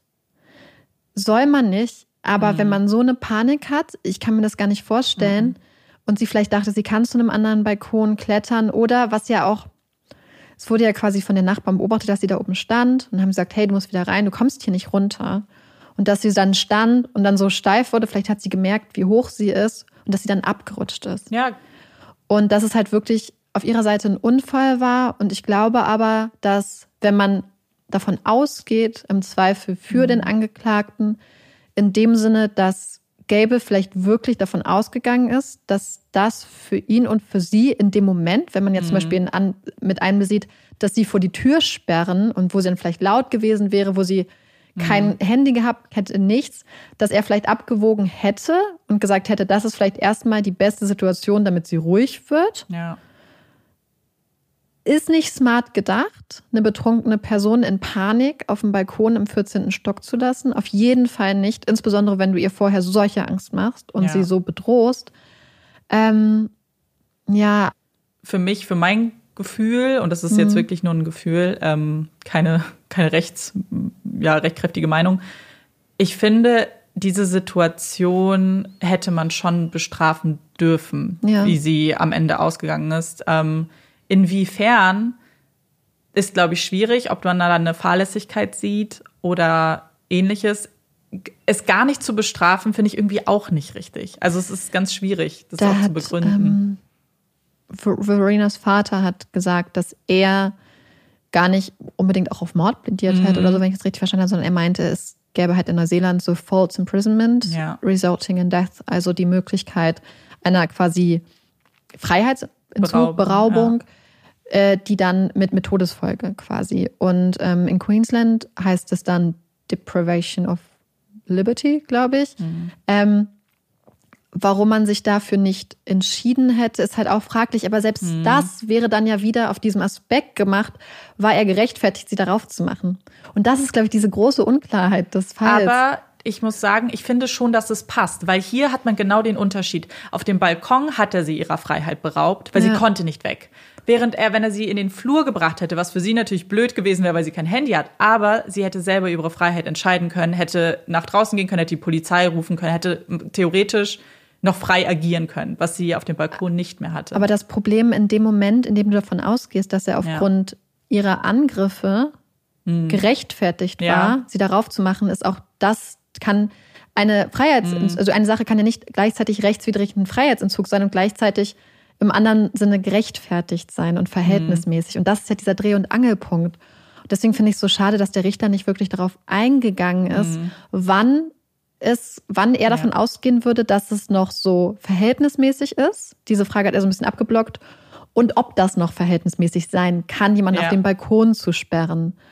Das finde ich halt so schwer. Aber deswegen sind da, glaube ich, diese ganzen Fragen. Und ich glaube, das hat auch massiv dann dazu geführt, zusätzlich zu der Tatsache, dass Gabriel Tosti ja von seiner Geschichte, was viele mhm. Aspekte angeht, ein unglaublich unsympathischer Charakter ist, ähm, dass es eine massive Verurteilung und Vorverurteilung, auch Nachverurteilung in der Öffentlichkeit gab. Es gab halt, mhm. ich würde behaupten, dass die meisten Leute, ich meine natürlich viele Zeitungen sind, haben versucht, recht objektiv zu bleiben, aber viele Leute haben ihn halt massivst verurteilt, obwohl er freigesprochen wurde.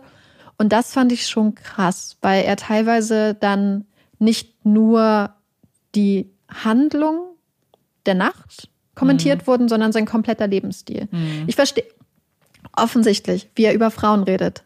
Mhm. Das ist das Letzte.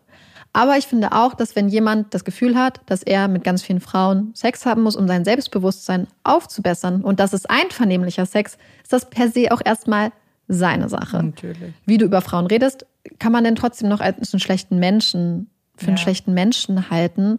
Ich, und, und, aber viele Leute sagen zum Beispiel, es ist verwerflich, dass er selber Alkohol gebrannt hat. Es ist verwerflich, dass er mit vielen Frauen geschlafen hat. Es ist dies und das ist verwerflich. Und ich finde, man muss differenzieren zwischen den Sachen, die wirklich verwerflich und rechtswidrig sind, wie zum Beispiel seine alkoholisierte mhm. Raserei. Ja, ja. Und solche Sachen und dann den Sachen, die einfach nur eine Charakterschwäche und oder Probleme mhm. auch zeigen, weil das ist halt dann nichts, was sich dann, wofür man jemanden verurteilen kann ja. oder sollte oder dürfte. Ja, aber das ist ja immer das Problem, wenn du Täter oder wir hatten ja auch schon Opfer, die ja. unsympathisch waren, wenn du so etwas hast, weil man die Stimmen, die laut werden, die, die Presse hat ja kein Interesse daran, objektiv ja. zu sein, ähm, muss sie ja auch nicht.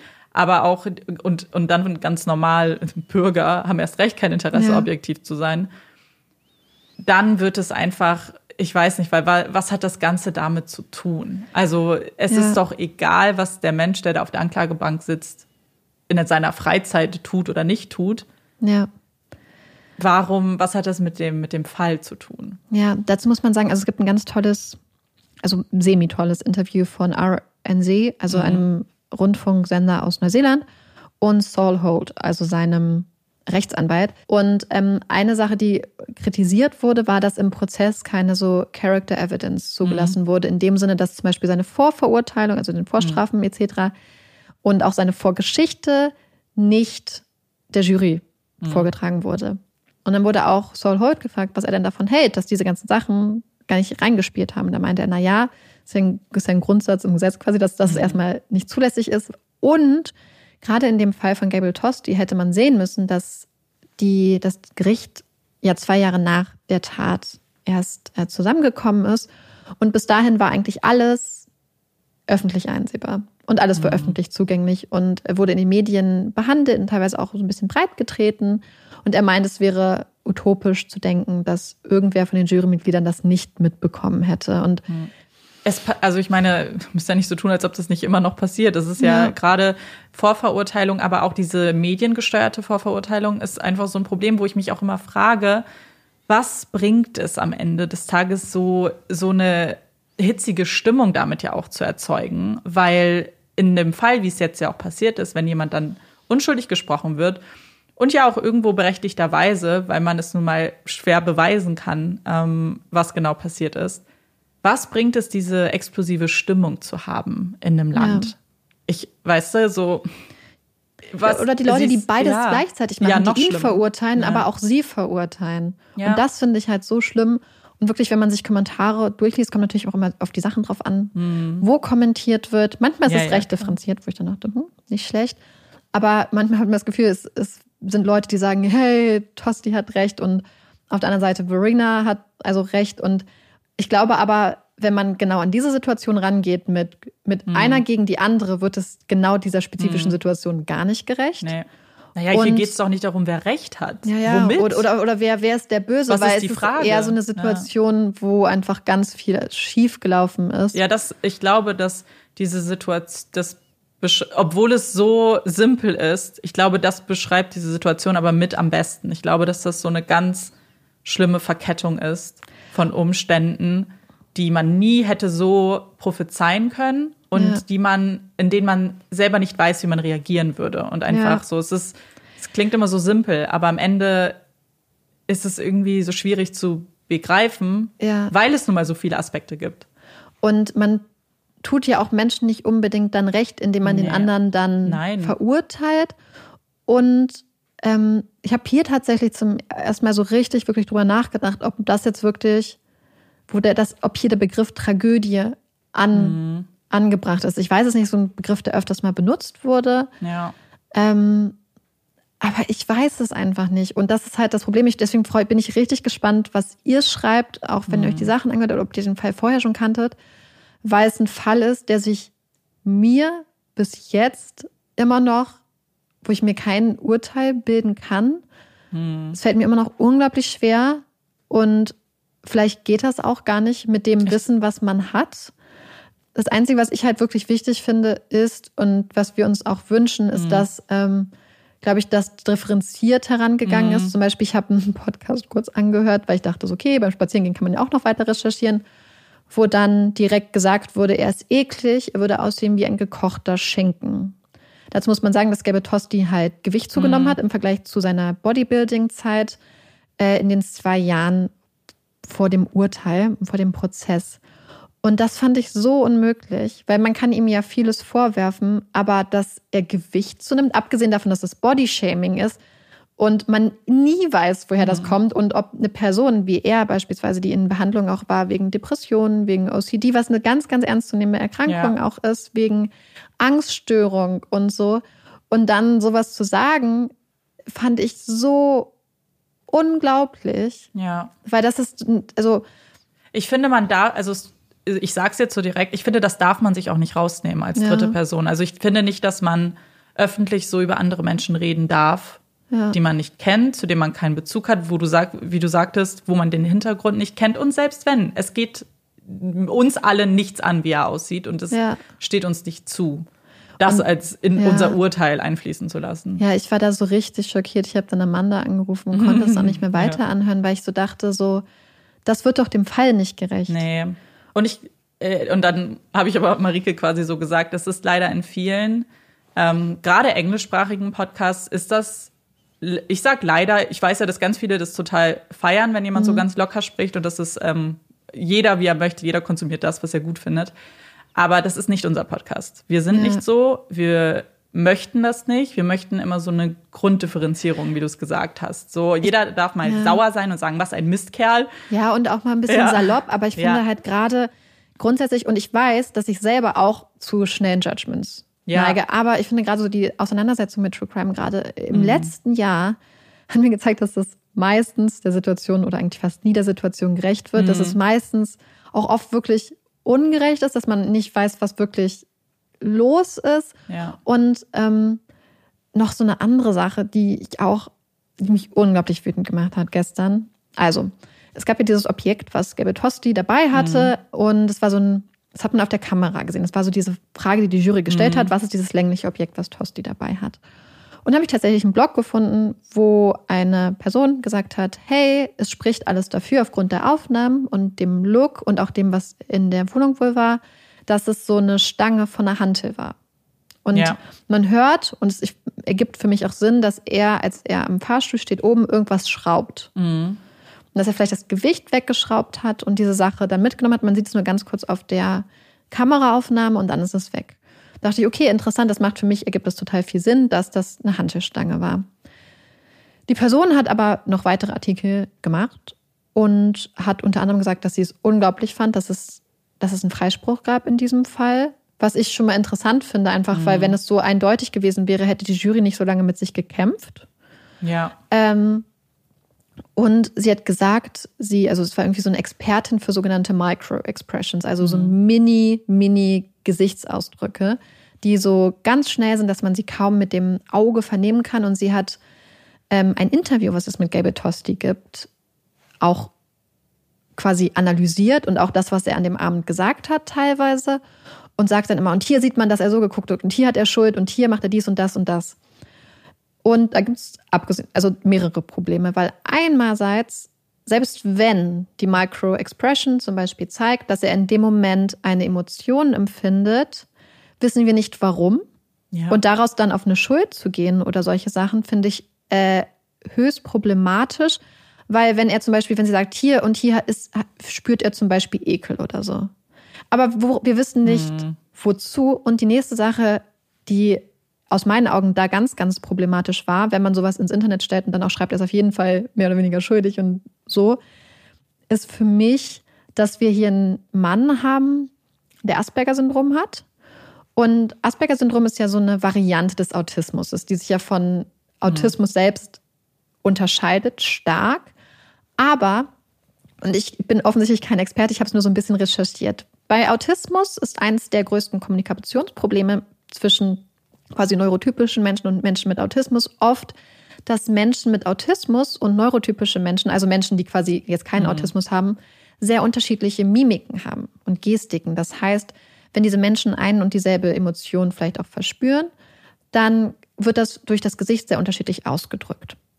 Mhm. Und wie können wir denn ausschließen, dass Gable, der Asperger-Syndrom hat, was jetzt natürlich anders ausgeprägt ist, ja. nicht auch andere Mimik und Gestik teilweise an den Tag legt, als vielleicht eine komplett neurotypische Person. Und dann einfach das, was man lernt mit wahrscheinlich neurotypischen mhm. Personen, auf eine Person mit Asperger einfach anzuwenden und die Tatsache, dass er Asperger hat, nicht mal mit einem Wort zu erwähnen und das dann einfach als Fakt hinzustellen.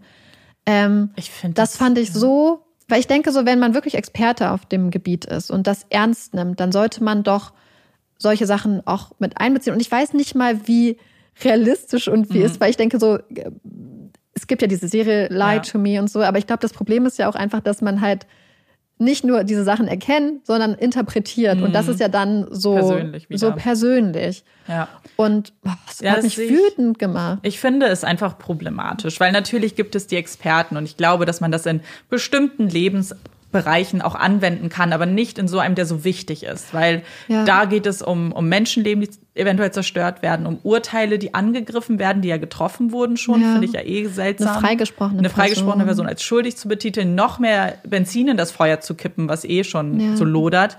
Und ich muss wirklich sagen, ich finde viele Denkansätze halt einfach super veraltet, weil vieles, was Mimik und Gestik erstmal ganz abseits von Asperger und vielleicht na ja, was das ja auch beeinträchtigt, aber jeder normale Mensch, ich glaube, heutzutage hat nicht mehr die gleiche Mimik, Gestik, wenn er bestimmte Emotionen empfindet. Ja. Ich glaube, wir sind zu sehr manipuliert von ich sag, Posen, wenn wir die irgendwie sehen oder durchs Fernsehen, durch die Medien. Ich glaube, dass das alles nicht mehr ganz so urtypisch ist, wie es halt vielleicht mal war. Ich glaube, dass das einfach mit der Zeit auch mehr und mehr verschwimmt. Und wie du sagtest, am Ende sitzt da trotzdem eine Person, die es interpretiert. Und an welchen Maßstäben? Also wer ja. definiert die Maßstäbe? Das ist ja auch wieder eine Frage. Und das ist halt das, was ich halt da so problematisch fand. Mm, und was mich wirklich aufgeregt hat, weil ich es sehr ignorant finde. Und offensichtlich sind wir keine Experten nee. dafür. Aber wenn man mit so ein bisschen Recherche schon rausfinden kann, dass das und, und das ja auch so eine große Sache ist, die man an der die Gesellschaft theoretisch arbeiten mhm. könnte, jetzt beispielsweise im Umgang mit Menschen mit Autismus, ja. äh, dass man sich guckt, wie die Mimik und Gestik voneinander zu verstehen ist und da, was ja vielleicht eine ganz tolle Möglichkeit wäre, mhm. miteinander dann auch zu kommunizieren und umzugehen. Ja, ähm, ja also was. Ich muss sagen, ja. ich glaube, dass sowas gar nicht also ich möchte die Person, die das Video gemacht hat, nicht angreifen. Es war ein Artikel. Ein Artikel, achso, ich dachte, das ist ein Video. Ähm, ich möchte den, den mhm. Artikel gar nicht angreifen, aber ich glaube, dass sowas oft für so Effekthascherei benutzt wird. Total. Weil wenn du wirklich, wenn das relevant wäre, dann hätte man das vielleicht im Prozess, dann hätte man Experten eingeladen, unter welchem Vorwand ja, sie auch hat immer. Ja einfach, Aber da hat jemand einfach in seiner Freizeit gedacht, ich mache das jetzt und ähm ja, es ist ja nicht nur, dass sie das Gespräch, sondern sie hat halt ein Video, was ein Interview, was mit mhm. ihm zwei Jahre, glaube ich, nach der Tat entstanden ja. ist mit ähm, 60 Minutes Australia, hat sie kommentiert. Und jetzt ist er so und jetzt macht er das und ja. jetzt. Aber weil man muss halt sehen, da ist ein junger Mann, der für den sehr viel auf dem Spiel steht, einfach was so die Public Opinion mhm. angeht ähm, der einem sehr kritischen Journalisten gegenüber sitzt und gleichzeitig Tonaufnahmen hört von der wahrscheinlich schlimmsten Nacht seines ja. Lebens. Und das dann ranzugehen und mhm. in jede Mini-Mikro- Ausdruck seines mhm. Kopf, seines Gesichtes dann was rein zu interpretieren und daraus dann so absolute Aussagen abzuleiten, ja. ist einfach so, einfach ich habe auch das Gefühl, es wird immer nur zum Nachteil denjenigen ja. gemacht, weil ähm, ich weiß zum Beispiel in unserem Fall aus Indien, da wurde genau das gleiche auch gemacht mit dem Interview ja. der Eltern und so, wo auch wirklich alles auseinander, wie sie sitzen, wie sie sich bewegen, welche Hand sie heben. Ja. Und es war nicht, um zu sagen, sie sind unschuldig. Es ist immer, um irgendeine Schuld nachzuweisen. Mhm. Also ich. Ja. Keine ähm, Ahnung. Ist unsere persönliche Meinung. Ja, ähm, noch eine Sache, die man vielleicht erwähnen sollte, ist, dass Gabe Tosti, also das hatte der Vater von Verena Warren, von dem ihr Name übrigens abgeleitet ist, mm. ähm, auch gesagt, dass ähm, Gabe Tosti bestimmt nochmal in Erscheinung treten wird und dass es auch nicht das letzte Mal ist. Und tatsächlich hat er auch irgendwie recht früh auch angefangen, zum Beispiel in so, es gab so dann Facebook-Foren, wo so äh, darüber geredet wurde mm. und mhm. versucht wurde, rauszufinden, was passiert ist und wo der Fall einfach kommentiert und diskutiert wurde. Und dann haben sie auch Fragen an ihn direkt gestellt und hat er auch geantwortet. Ähm, und also er hat sich mehrmals auch geäußert und ähm, hat auch irgendwann seinen Namen geändert. Eric mhm. Thomas mhm. heißt er jetzt. Und als er dann zum Beispiel zu Twitter wollte, hat dann so eine Gruppe angefangen ähm, zu sagen, hey, er ist zurück auf Twitter, alle sollten gewarnt sein. Ähm, was ich insofern verstehe, weil er mhm. ja schon in dem Verhältnis auch teilweise sehr problematische Sachen offensichtlich ja, an den Tag gelegt hat mhm. und jede Frau sollte das selber entscheiden. Aber ähm, aber solche Menschen gibt es, also Entschuldigung, aber ja. wenn es jetzt wirklich darum geht, ob er sexistisch frauenfeindlich ist, da gibt es ja, ja. zu häufig Menschen da draußen. Und wenn wir vor jedem warnen, dann haben die Facebook-Gruppen aber viel zu tun. Ja. Und, und ich verstehe den Wunsch, Menschen davor zu schützen. Aber ich finde trotzdem, dass in einem Rechtsstaat eine Person, ja. die freigesprochen wurde, auch das Recht haben sollte, Natürlich. das hinter sich zu lassen. Und da sind, glaube ich, so zwei, so dieser Informationswunsch mhm. und diese Wichtigkeit für Frauen ja. gegen das. Er, auf jeden Fall gab es da so einen riesigen Aufschrei. Anfang letzten Jahres, also im Januar 2020, gab es ganz große News, weil Gable Tosti von der Polizei aus dem Haus und aus der Wohnung von einem Tinder-Date entfernt mhm. wird, wurde. Mhm. Aber man muss dazu sagen, es waren riesige News. So, Gable Tosti wurde mhm. aus, von Polizei abgeführt. Und man denkt schon so, oh mein Gott, was hat er gemacht? Mhm. Aber es war wohl so, dass die beiden sich getroffen haben. Sie haben äh, getrunken. Er hat wohl irgendwann erwähnt, mhm. was damals passiert ist. Mit Verena hat über den Trial mhm. geredet und er hat auch gesagt, sie war wohl nicht, sie war kurz so, hm, komisch. Aber mhm. dann war es okay. Sie haben weitergetrunken und sind dann zusammen auf der Couch eingeschlafen. Und irgendwann ist er von der Polizei geweckt worden. Die Polizei hat gesagt, mhm. Junge, komm mal mit. Und sie hatte wohl, während er dann geschlafen hat, recherchiert mhm. und das halt rausgefunden und sich dann unwohl gefühlt. Die Polizei hat ihn mitgenommen, hat aber auch gesagt, er hat nichts gemacht. Es gab keine Anzeichen für irgendwas, mhm. für kein Vergehen, kein Verbrechen, nichts. Ähm, ist dann zwei Wochen später groß in den Nachrichten gelandet. Kann ich, auch wenn sie, wenn sie das gehört hat zum Beispiel, mhm. kann ich so gut nachvollziehen, dass sie so einen Menschen nicht bei sich zu Hause haben möchte. Naja, und wie du sagst, wenn die Presse und die Berichte da sehr eindeutig waren und vielleicht ja, auch. Ich glaube auch, das Audiomaterial ist in Bezug auf das, ja, das krass. Stimmt. Aber gleichzeitig versteht man auch, dass er sagt, aber ich habe es doch angesprochen, mhm. ich habe ihr das doch erzählt, wir haben darüber geredet, ich habe es nicht geheim gehalten. Sie hat nie geäußert, dass sie damit ja. nicht cool ist, aber ich glaube, dass sie dann einfach vielleicht Angst hatte, vielleicht Angst hatte, ihn dann rauszubeten, weil mhm. wenn du als Frau Na, mit so einem Typen alleine bist, hast du wirklich vielleicht dann auch Panik Ja. und denkst so, okay, wie mache ich das? Okay, ich rufe lieber einmal zu oft Ja. die Polizei. Naja, es war ja auch exakt erstmal die Situation, in der Warina ja war. So, Mhm. jetzt nicht exakt, aber so, was, wie, du weißt ja nicht, ob dieser Mensch nicht dann potenziell doch Ja. gefährlich ist, egal wie ruhig er vorher war. Also ihre Entscheidung verstehe ich und vielleicht hätte ich auch so gehandelt. Muss man daraus dann ein Riesentrara in den Medien machen? Nein. Das ist, das, das ist es halt. Ich glaube, das ist der Aspekt, der mich dann. Ja, ich glaube, stört. er ist halt ein Mensch, der unglaublich polarisiert und der einfach so viele Facetten hat. Ja, es Und ist, es ist halt, glaube ich, einfach diese Uneindeutigkeit, die die Sache auch dann nicht abebben lässt. Genau, es lässt ihn halt nicht, es wird ihn halt immer begleiten, solange Ja. es diese Gruppen gibt, solange immer seine Identität für alle bekannt ist, egal ob er seinen Namen ändert. Und Ich habe dann übrigens versucht, ihn bei Instagram zu finden. Mhm. Und unter dem Namen, den er dann zwischenzeitlich wohl bei Instagram hatte, wo er dann einfach nur so Essen-Fotos und so gepostet hatte, kann man nur noch finden, sein Instagram-Namen mit dem Zusatz ist ein Mörder. oh Gott. Also sein Instagram-Profil gibt's. Oder vielleicht hat er jetzt mittlerweile einen neuen Namen, ich weiß es nicht. Aber das fand ich auch krass. Dass wenn man seinen Instagram-Namen Mhm. sucht, dass man nur darauf stößt, er ist ein Mörder. Ähm, ja, es ist, wenn das, das ist halt so eine Sache, so am Schluss. Ja, weil ich, ich meine, ganz offensichtlich ist er kein Mörder, weil er wurde nicht Ja. verurteilt. Also was wie passiert ist und das hätte man in einem Prozess klären müssen und man Ja. hätte und was auch immer dann am Ende als Urteil steht, muss, muss man dann akzeptieren. Vor allem wir. Weil- Also wenn die Ja, Eltern und vor es allem nicht die Eltern akzeptieren, Dann, genau, das ist, ich finde, Das ist das Wichtigste. Eben. Und wenn die Eltern sagen, sie wollen nicht nochmal dagegen vorgehen. Sie haben das jetzt akzeptiert, es bringt sie sowieso nicht zurück, dann muss dieses Kapitel auch geschlossen werden. Ja, zumal ja auch der Vater selbst gesagt hat, es wäre für ihn wahrscheinlich eher so eine Freiheitsberaubung, Freiheitsentzug Ja. mit Todesfolge gewesen. Ähm, ich, wir wissen nicht, was Reza, also wohl Reza, ihre, äh, Marisa, ihre Schwester oder ihre Mutter dazu gesagt haben, aber bei die haben sich danach eigentlich gar nicht mehr geäußert. Auch ihre Freunde und so, die ganze Familie war sehr ruhig, sehr, ja, so eine würdevolle Stille bewahrt. Ähm, was auch die Polizei ganz positiv anbemerkt hat, wie beeindruckend die Familie das durchgestanden hat, Ja. obwohl es halt so Also- schlimm ist. Ja. Dieses Video, wo Marisa redet Mhm. und dahin geht, ist so schlimm, weil sie ja einfach so sagt, bitte, bitte, weil am Mhm. Anfang wussten sie ja gar nicht genau, was auch so passiert ist und haben wirklich Hinweise aus der Öffentlichkeit gebraucht. Ähm, das ist wirklich herzzerreißend. Ja, das ist halt für die Familie einfach so schlimm und jede Familie geht ja auch anders mit rum. Es gibt jetzt natürlich nicht so Ja. richtig oder falsch, das ist, glaube ich, auch wichtig noch. Aber man kann, ich glaube, das, was sie tun, dann sich zu entscheiden, welchen Weg geht man und das muss man dann konsequent durchziehen. Und wenn sie sagen, wir möchten darüber nicht mehr reden, das ist jetzt Ja. dann ist das ihr Weg, damit umzugehen.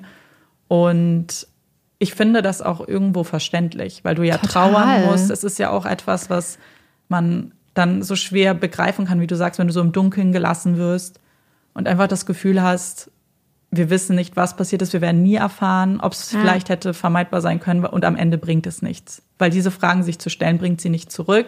Es macht das nicht leichter. Ja. Und es ist ein Leben, was irgendwie verloren ist und wo Mhm. man einfach trauern muss. Ja. Ja, also ihr merkt, es ist ein super schwerer Fall für Ja. uns. Wir sind, ähm, wir hoffen, dass wir der Komplexität vielleicht jetzt auch im Gespräch Mhm. noch irgendwie gerecht werden können. Es gibt einfach so viele Sachen, die man mit einbeziehen muss, so viele Sachen, die man nicht wirklich weiß, so viele Sachen, die einen vielleicht zu einem moralischen Urteil Mhm. bringen, aber nicht zu einem juristischen. Ja. Ähm, und ich glaube, ja, also schreibt uns gerne, was ihr denkt, was vielleicht auch euer Gefühl ist, ist ja auch sehr interessant. Ähm, aber bitte immer respektvoll bleiben. Ja, das ist uns Einfach. wichtig. Also Ja. danke dir, Marike, auf jeden Fall für den spannenden Fall. Und ich glaube, wir brauchen alle jetzt einen Grund, um ein bisschen aufzuatmen und uns vielleicht ein bisschen abzulenken. Und was wäre dann besser dafür als unsere Puppy Break? Heute habe ich für uns die Puppy Break vorbereitet und sie ist immer wieder inspiriert durch ein TikTok-Video, was ich geguckt habe. Und beziehungsweise es ist nicht ein Video, sondern eher eine Reihe, bei denen süße Hunde vor die Kamera gesetzt werden und ihnen unterschiedliche Lebensmittel zu essen gegeben werden. Und dann wird das noch ganz witzig kommentiert, weil manche Lebensmittel verschmähen sie dann auch und andere finden sie zum Beispiel total super. Und deswegen dachte ich, wir sprechen heute mal über Lebensmittel, die Hunde gerne essen, super toll finden und andere, die sie absolut nicht essen sollten. Auch einfach so ein bisschen, ich denke, viele wissen auch, welche Lebensmittel das sind. Aber um das mal, ja, so gesammelt zu haben, ich finde es immer spannend, weil wenn man sich mit Hunden umgibt oder auch Hundebesitzer ist.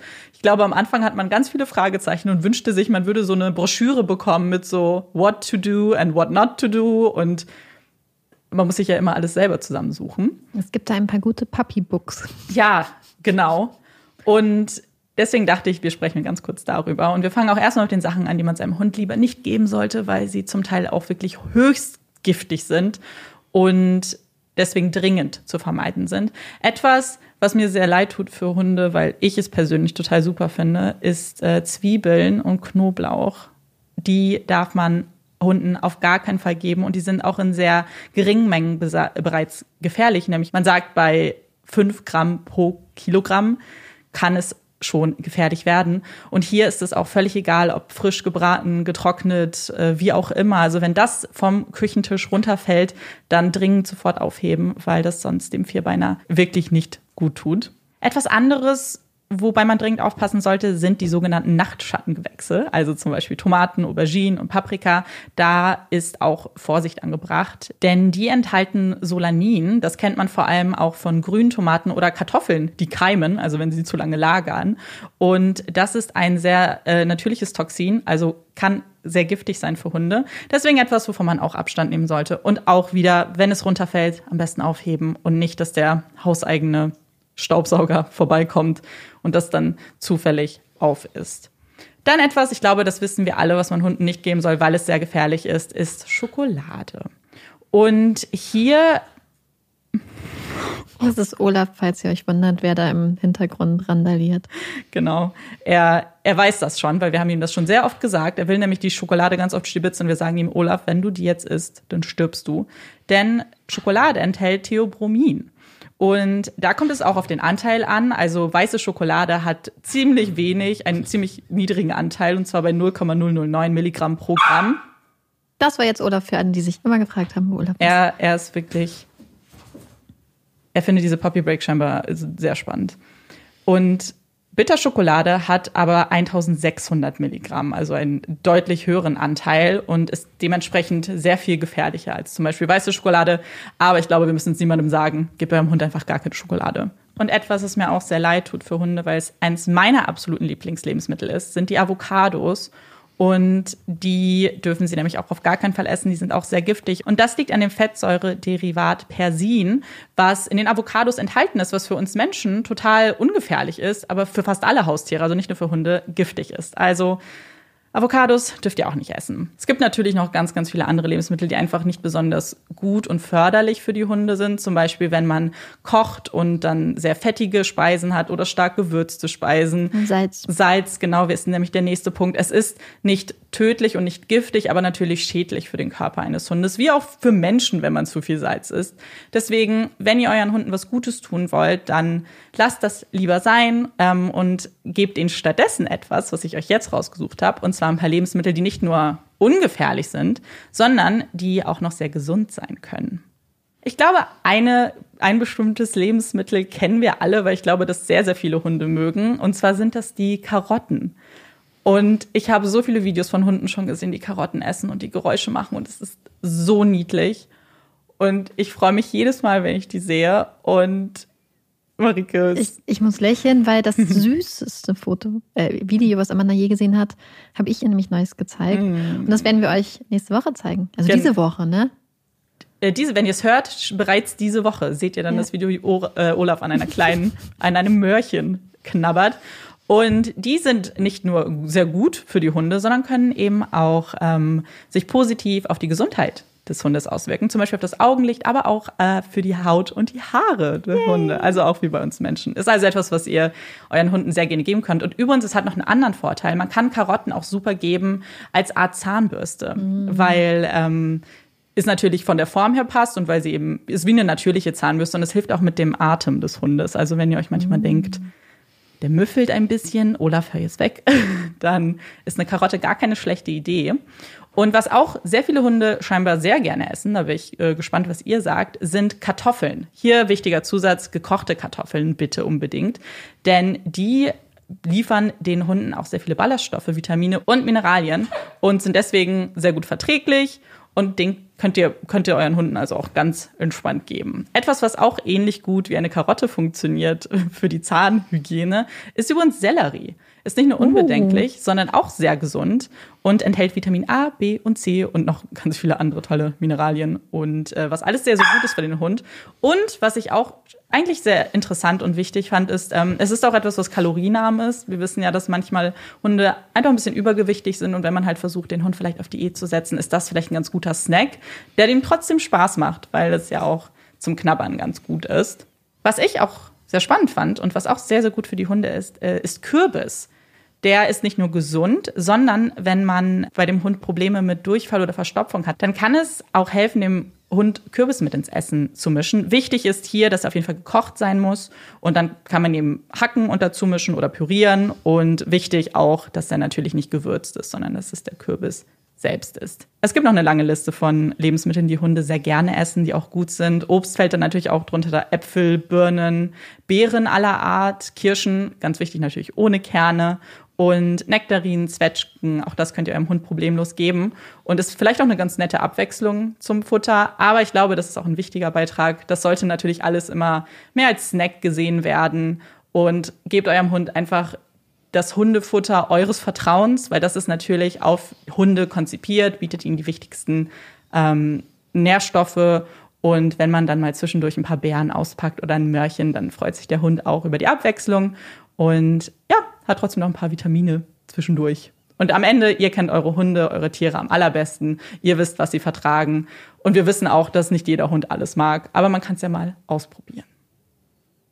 Yay! Olaf mag gerne Blaubeeren.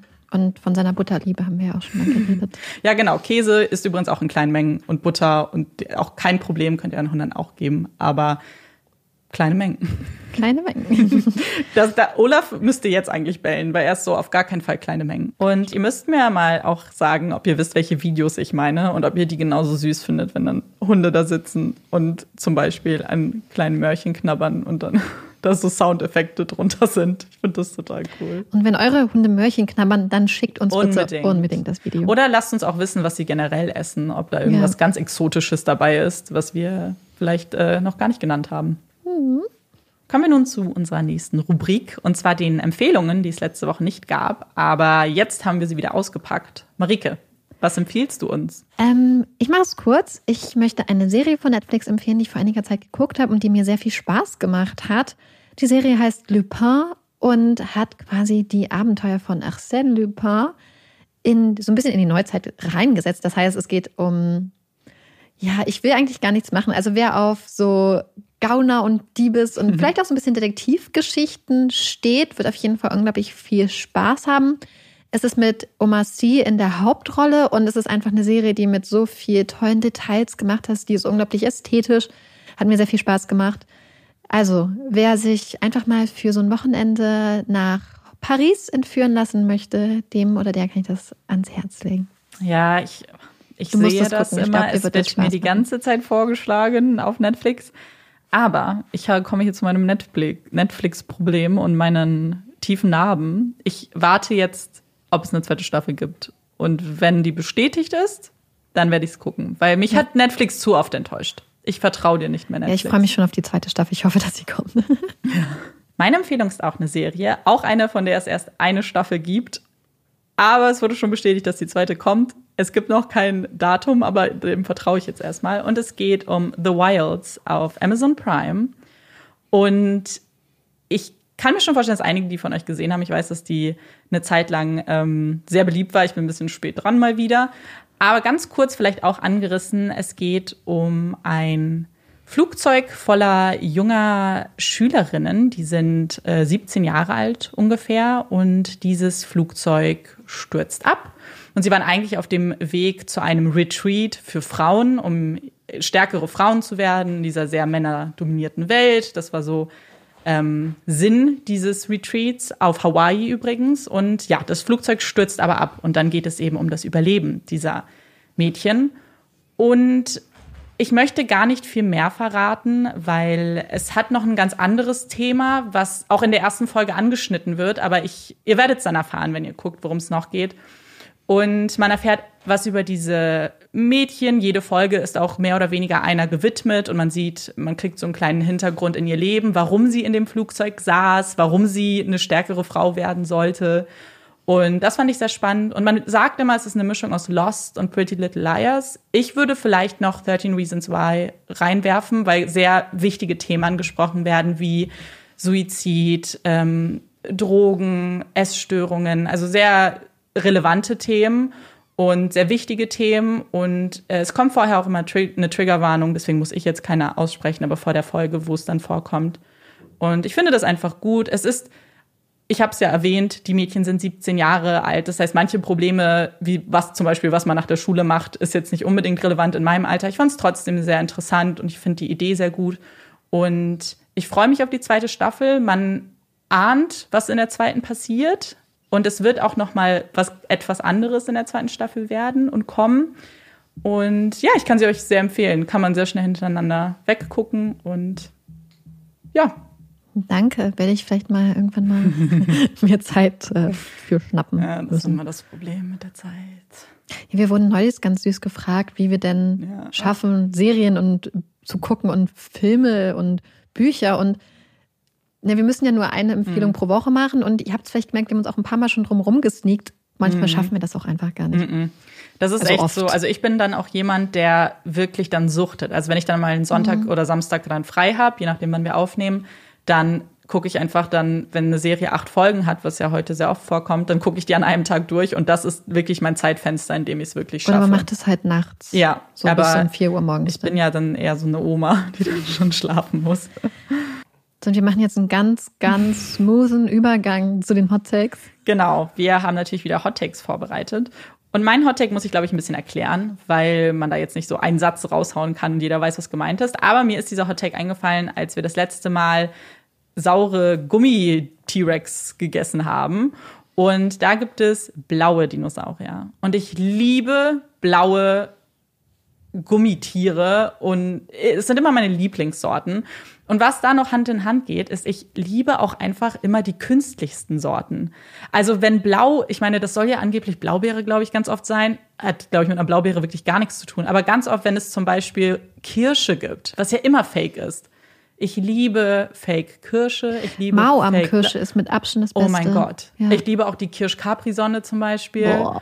Boah, boah so ich liebe, aber zum Beispiel auch ganz, ganz schlimm, in Amerika gibt es ganz viel Wassermelone, dieses mhm. Fake-Wassermelone. Ich oh liebe es. Ich liebe, und das widerspricht ja allem, was ich, glaube ich, in anderen Hot Takes je gesagt habe. Also so Banane mag ich nicht, die Fake-Banane und so. Aber bei den Sorten, gerade was so Blaubeere, Kirsche, Wassermelone angeht, je faker, umso besser dürfte jetzt gar nicht so überraschend sein, wenn da wir alle wissen, dass Amanda sich durch jahrelangen Konsum saurer, saurer, stimmt. schlimmer, ätzender Sachen jegliche Geschmacksnerven weggeätzt hat. Das Natürlich stimmt. gefällt dir dann das Künstlichste. Du ja, kannst dir dann wahrscheinlich gar nicht schmecken. ja, so, stimmt. gleich, gleich, gleich. Oh, künstlich. Oh mein Gott, das schmeckt nach was. Ja. Ja, ich bin gespannt, ob es euch auch so geht oder ob ihr so Geschmacksrichtungen habt, wo jeder eigentlich sagt, ja, das hat mit dem echten Obst ja wirklich gar nichts zu tun, aber ihr das total super findet. Ich finde auf jeden Fall Capri-Sonne-Kirsche richtig eklig. Echt? Das ist so süß. Oh, oh ich liebe sie. Ich liebe sie. Ich habe letztens Durstlöscher Kirsch-Zitrone für mich entdeckt. Oh mein Gott, beste Sorte. Ey, aber ich habe einen Hottag, der dazu passt. Ja, ich perfekt. ändere meinen Hottag. Über, ja, mach.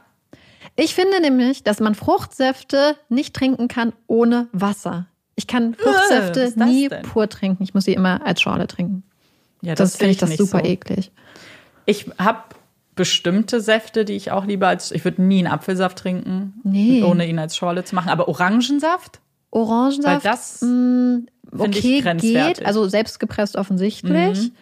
Aber auch da bin ich voll der Fan davon, so ein bisschen Kribbelwasser dazu zu gießen. Nee, zu. Ich weiß nicht, warum mir das bei. Ich weiß, dass ich, ich kenne auch Leute, die das machen. Ja. Mir widerstrebt es bei Orange eine Schorle zu machen. Bei allem mhm. anderen Saft bin ich, verstehe ich das. Aber dann fizzet es. Orange ja, und ich liebe ja Fizzle. Ja. Ich weiß nicht, warum es bei Orange aufhört. da Nee, also ich würde es bei frisch, frisch gepresstem Saft nicht machen, aber bei so diesem komischen aus der Dings Mhm. auf jeden Fall. Ich finde Schorlen auch meistens besser tatsächlich als jetzt so ein Saft. Aber Ja. gerade, ich finde, äh, ich muss es ja auch mal kurz sagen, ich glaube nicht, dass man Capri-Sonne und Durstlöscher trinkt wegen des Saftes. Es ist irgendwie so das Trinkerlebnis auch. Ja. Dieses aus dem Strohhalm und dann in dieser ranzigen Mhm. Verpackung. Ja, genauso wie ich manchmal, also ich trinke ja, ich versuche ja nicht so wirklich Mhm. viel Softdrinks zu trinken, außer wenn wir aufnehmen.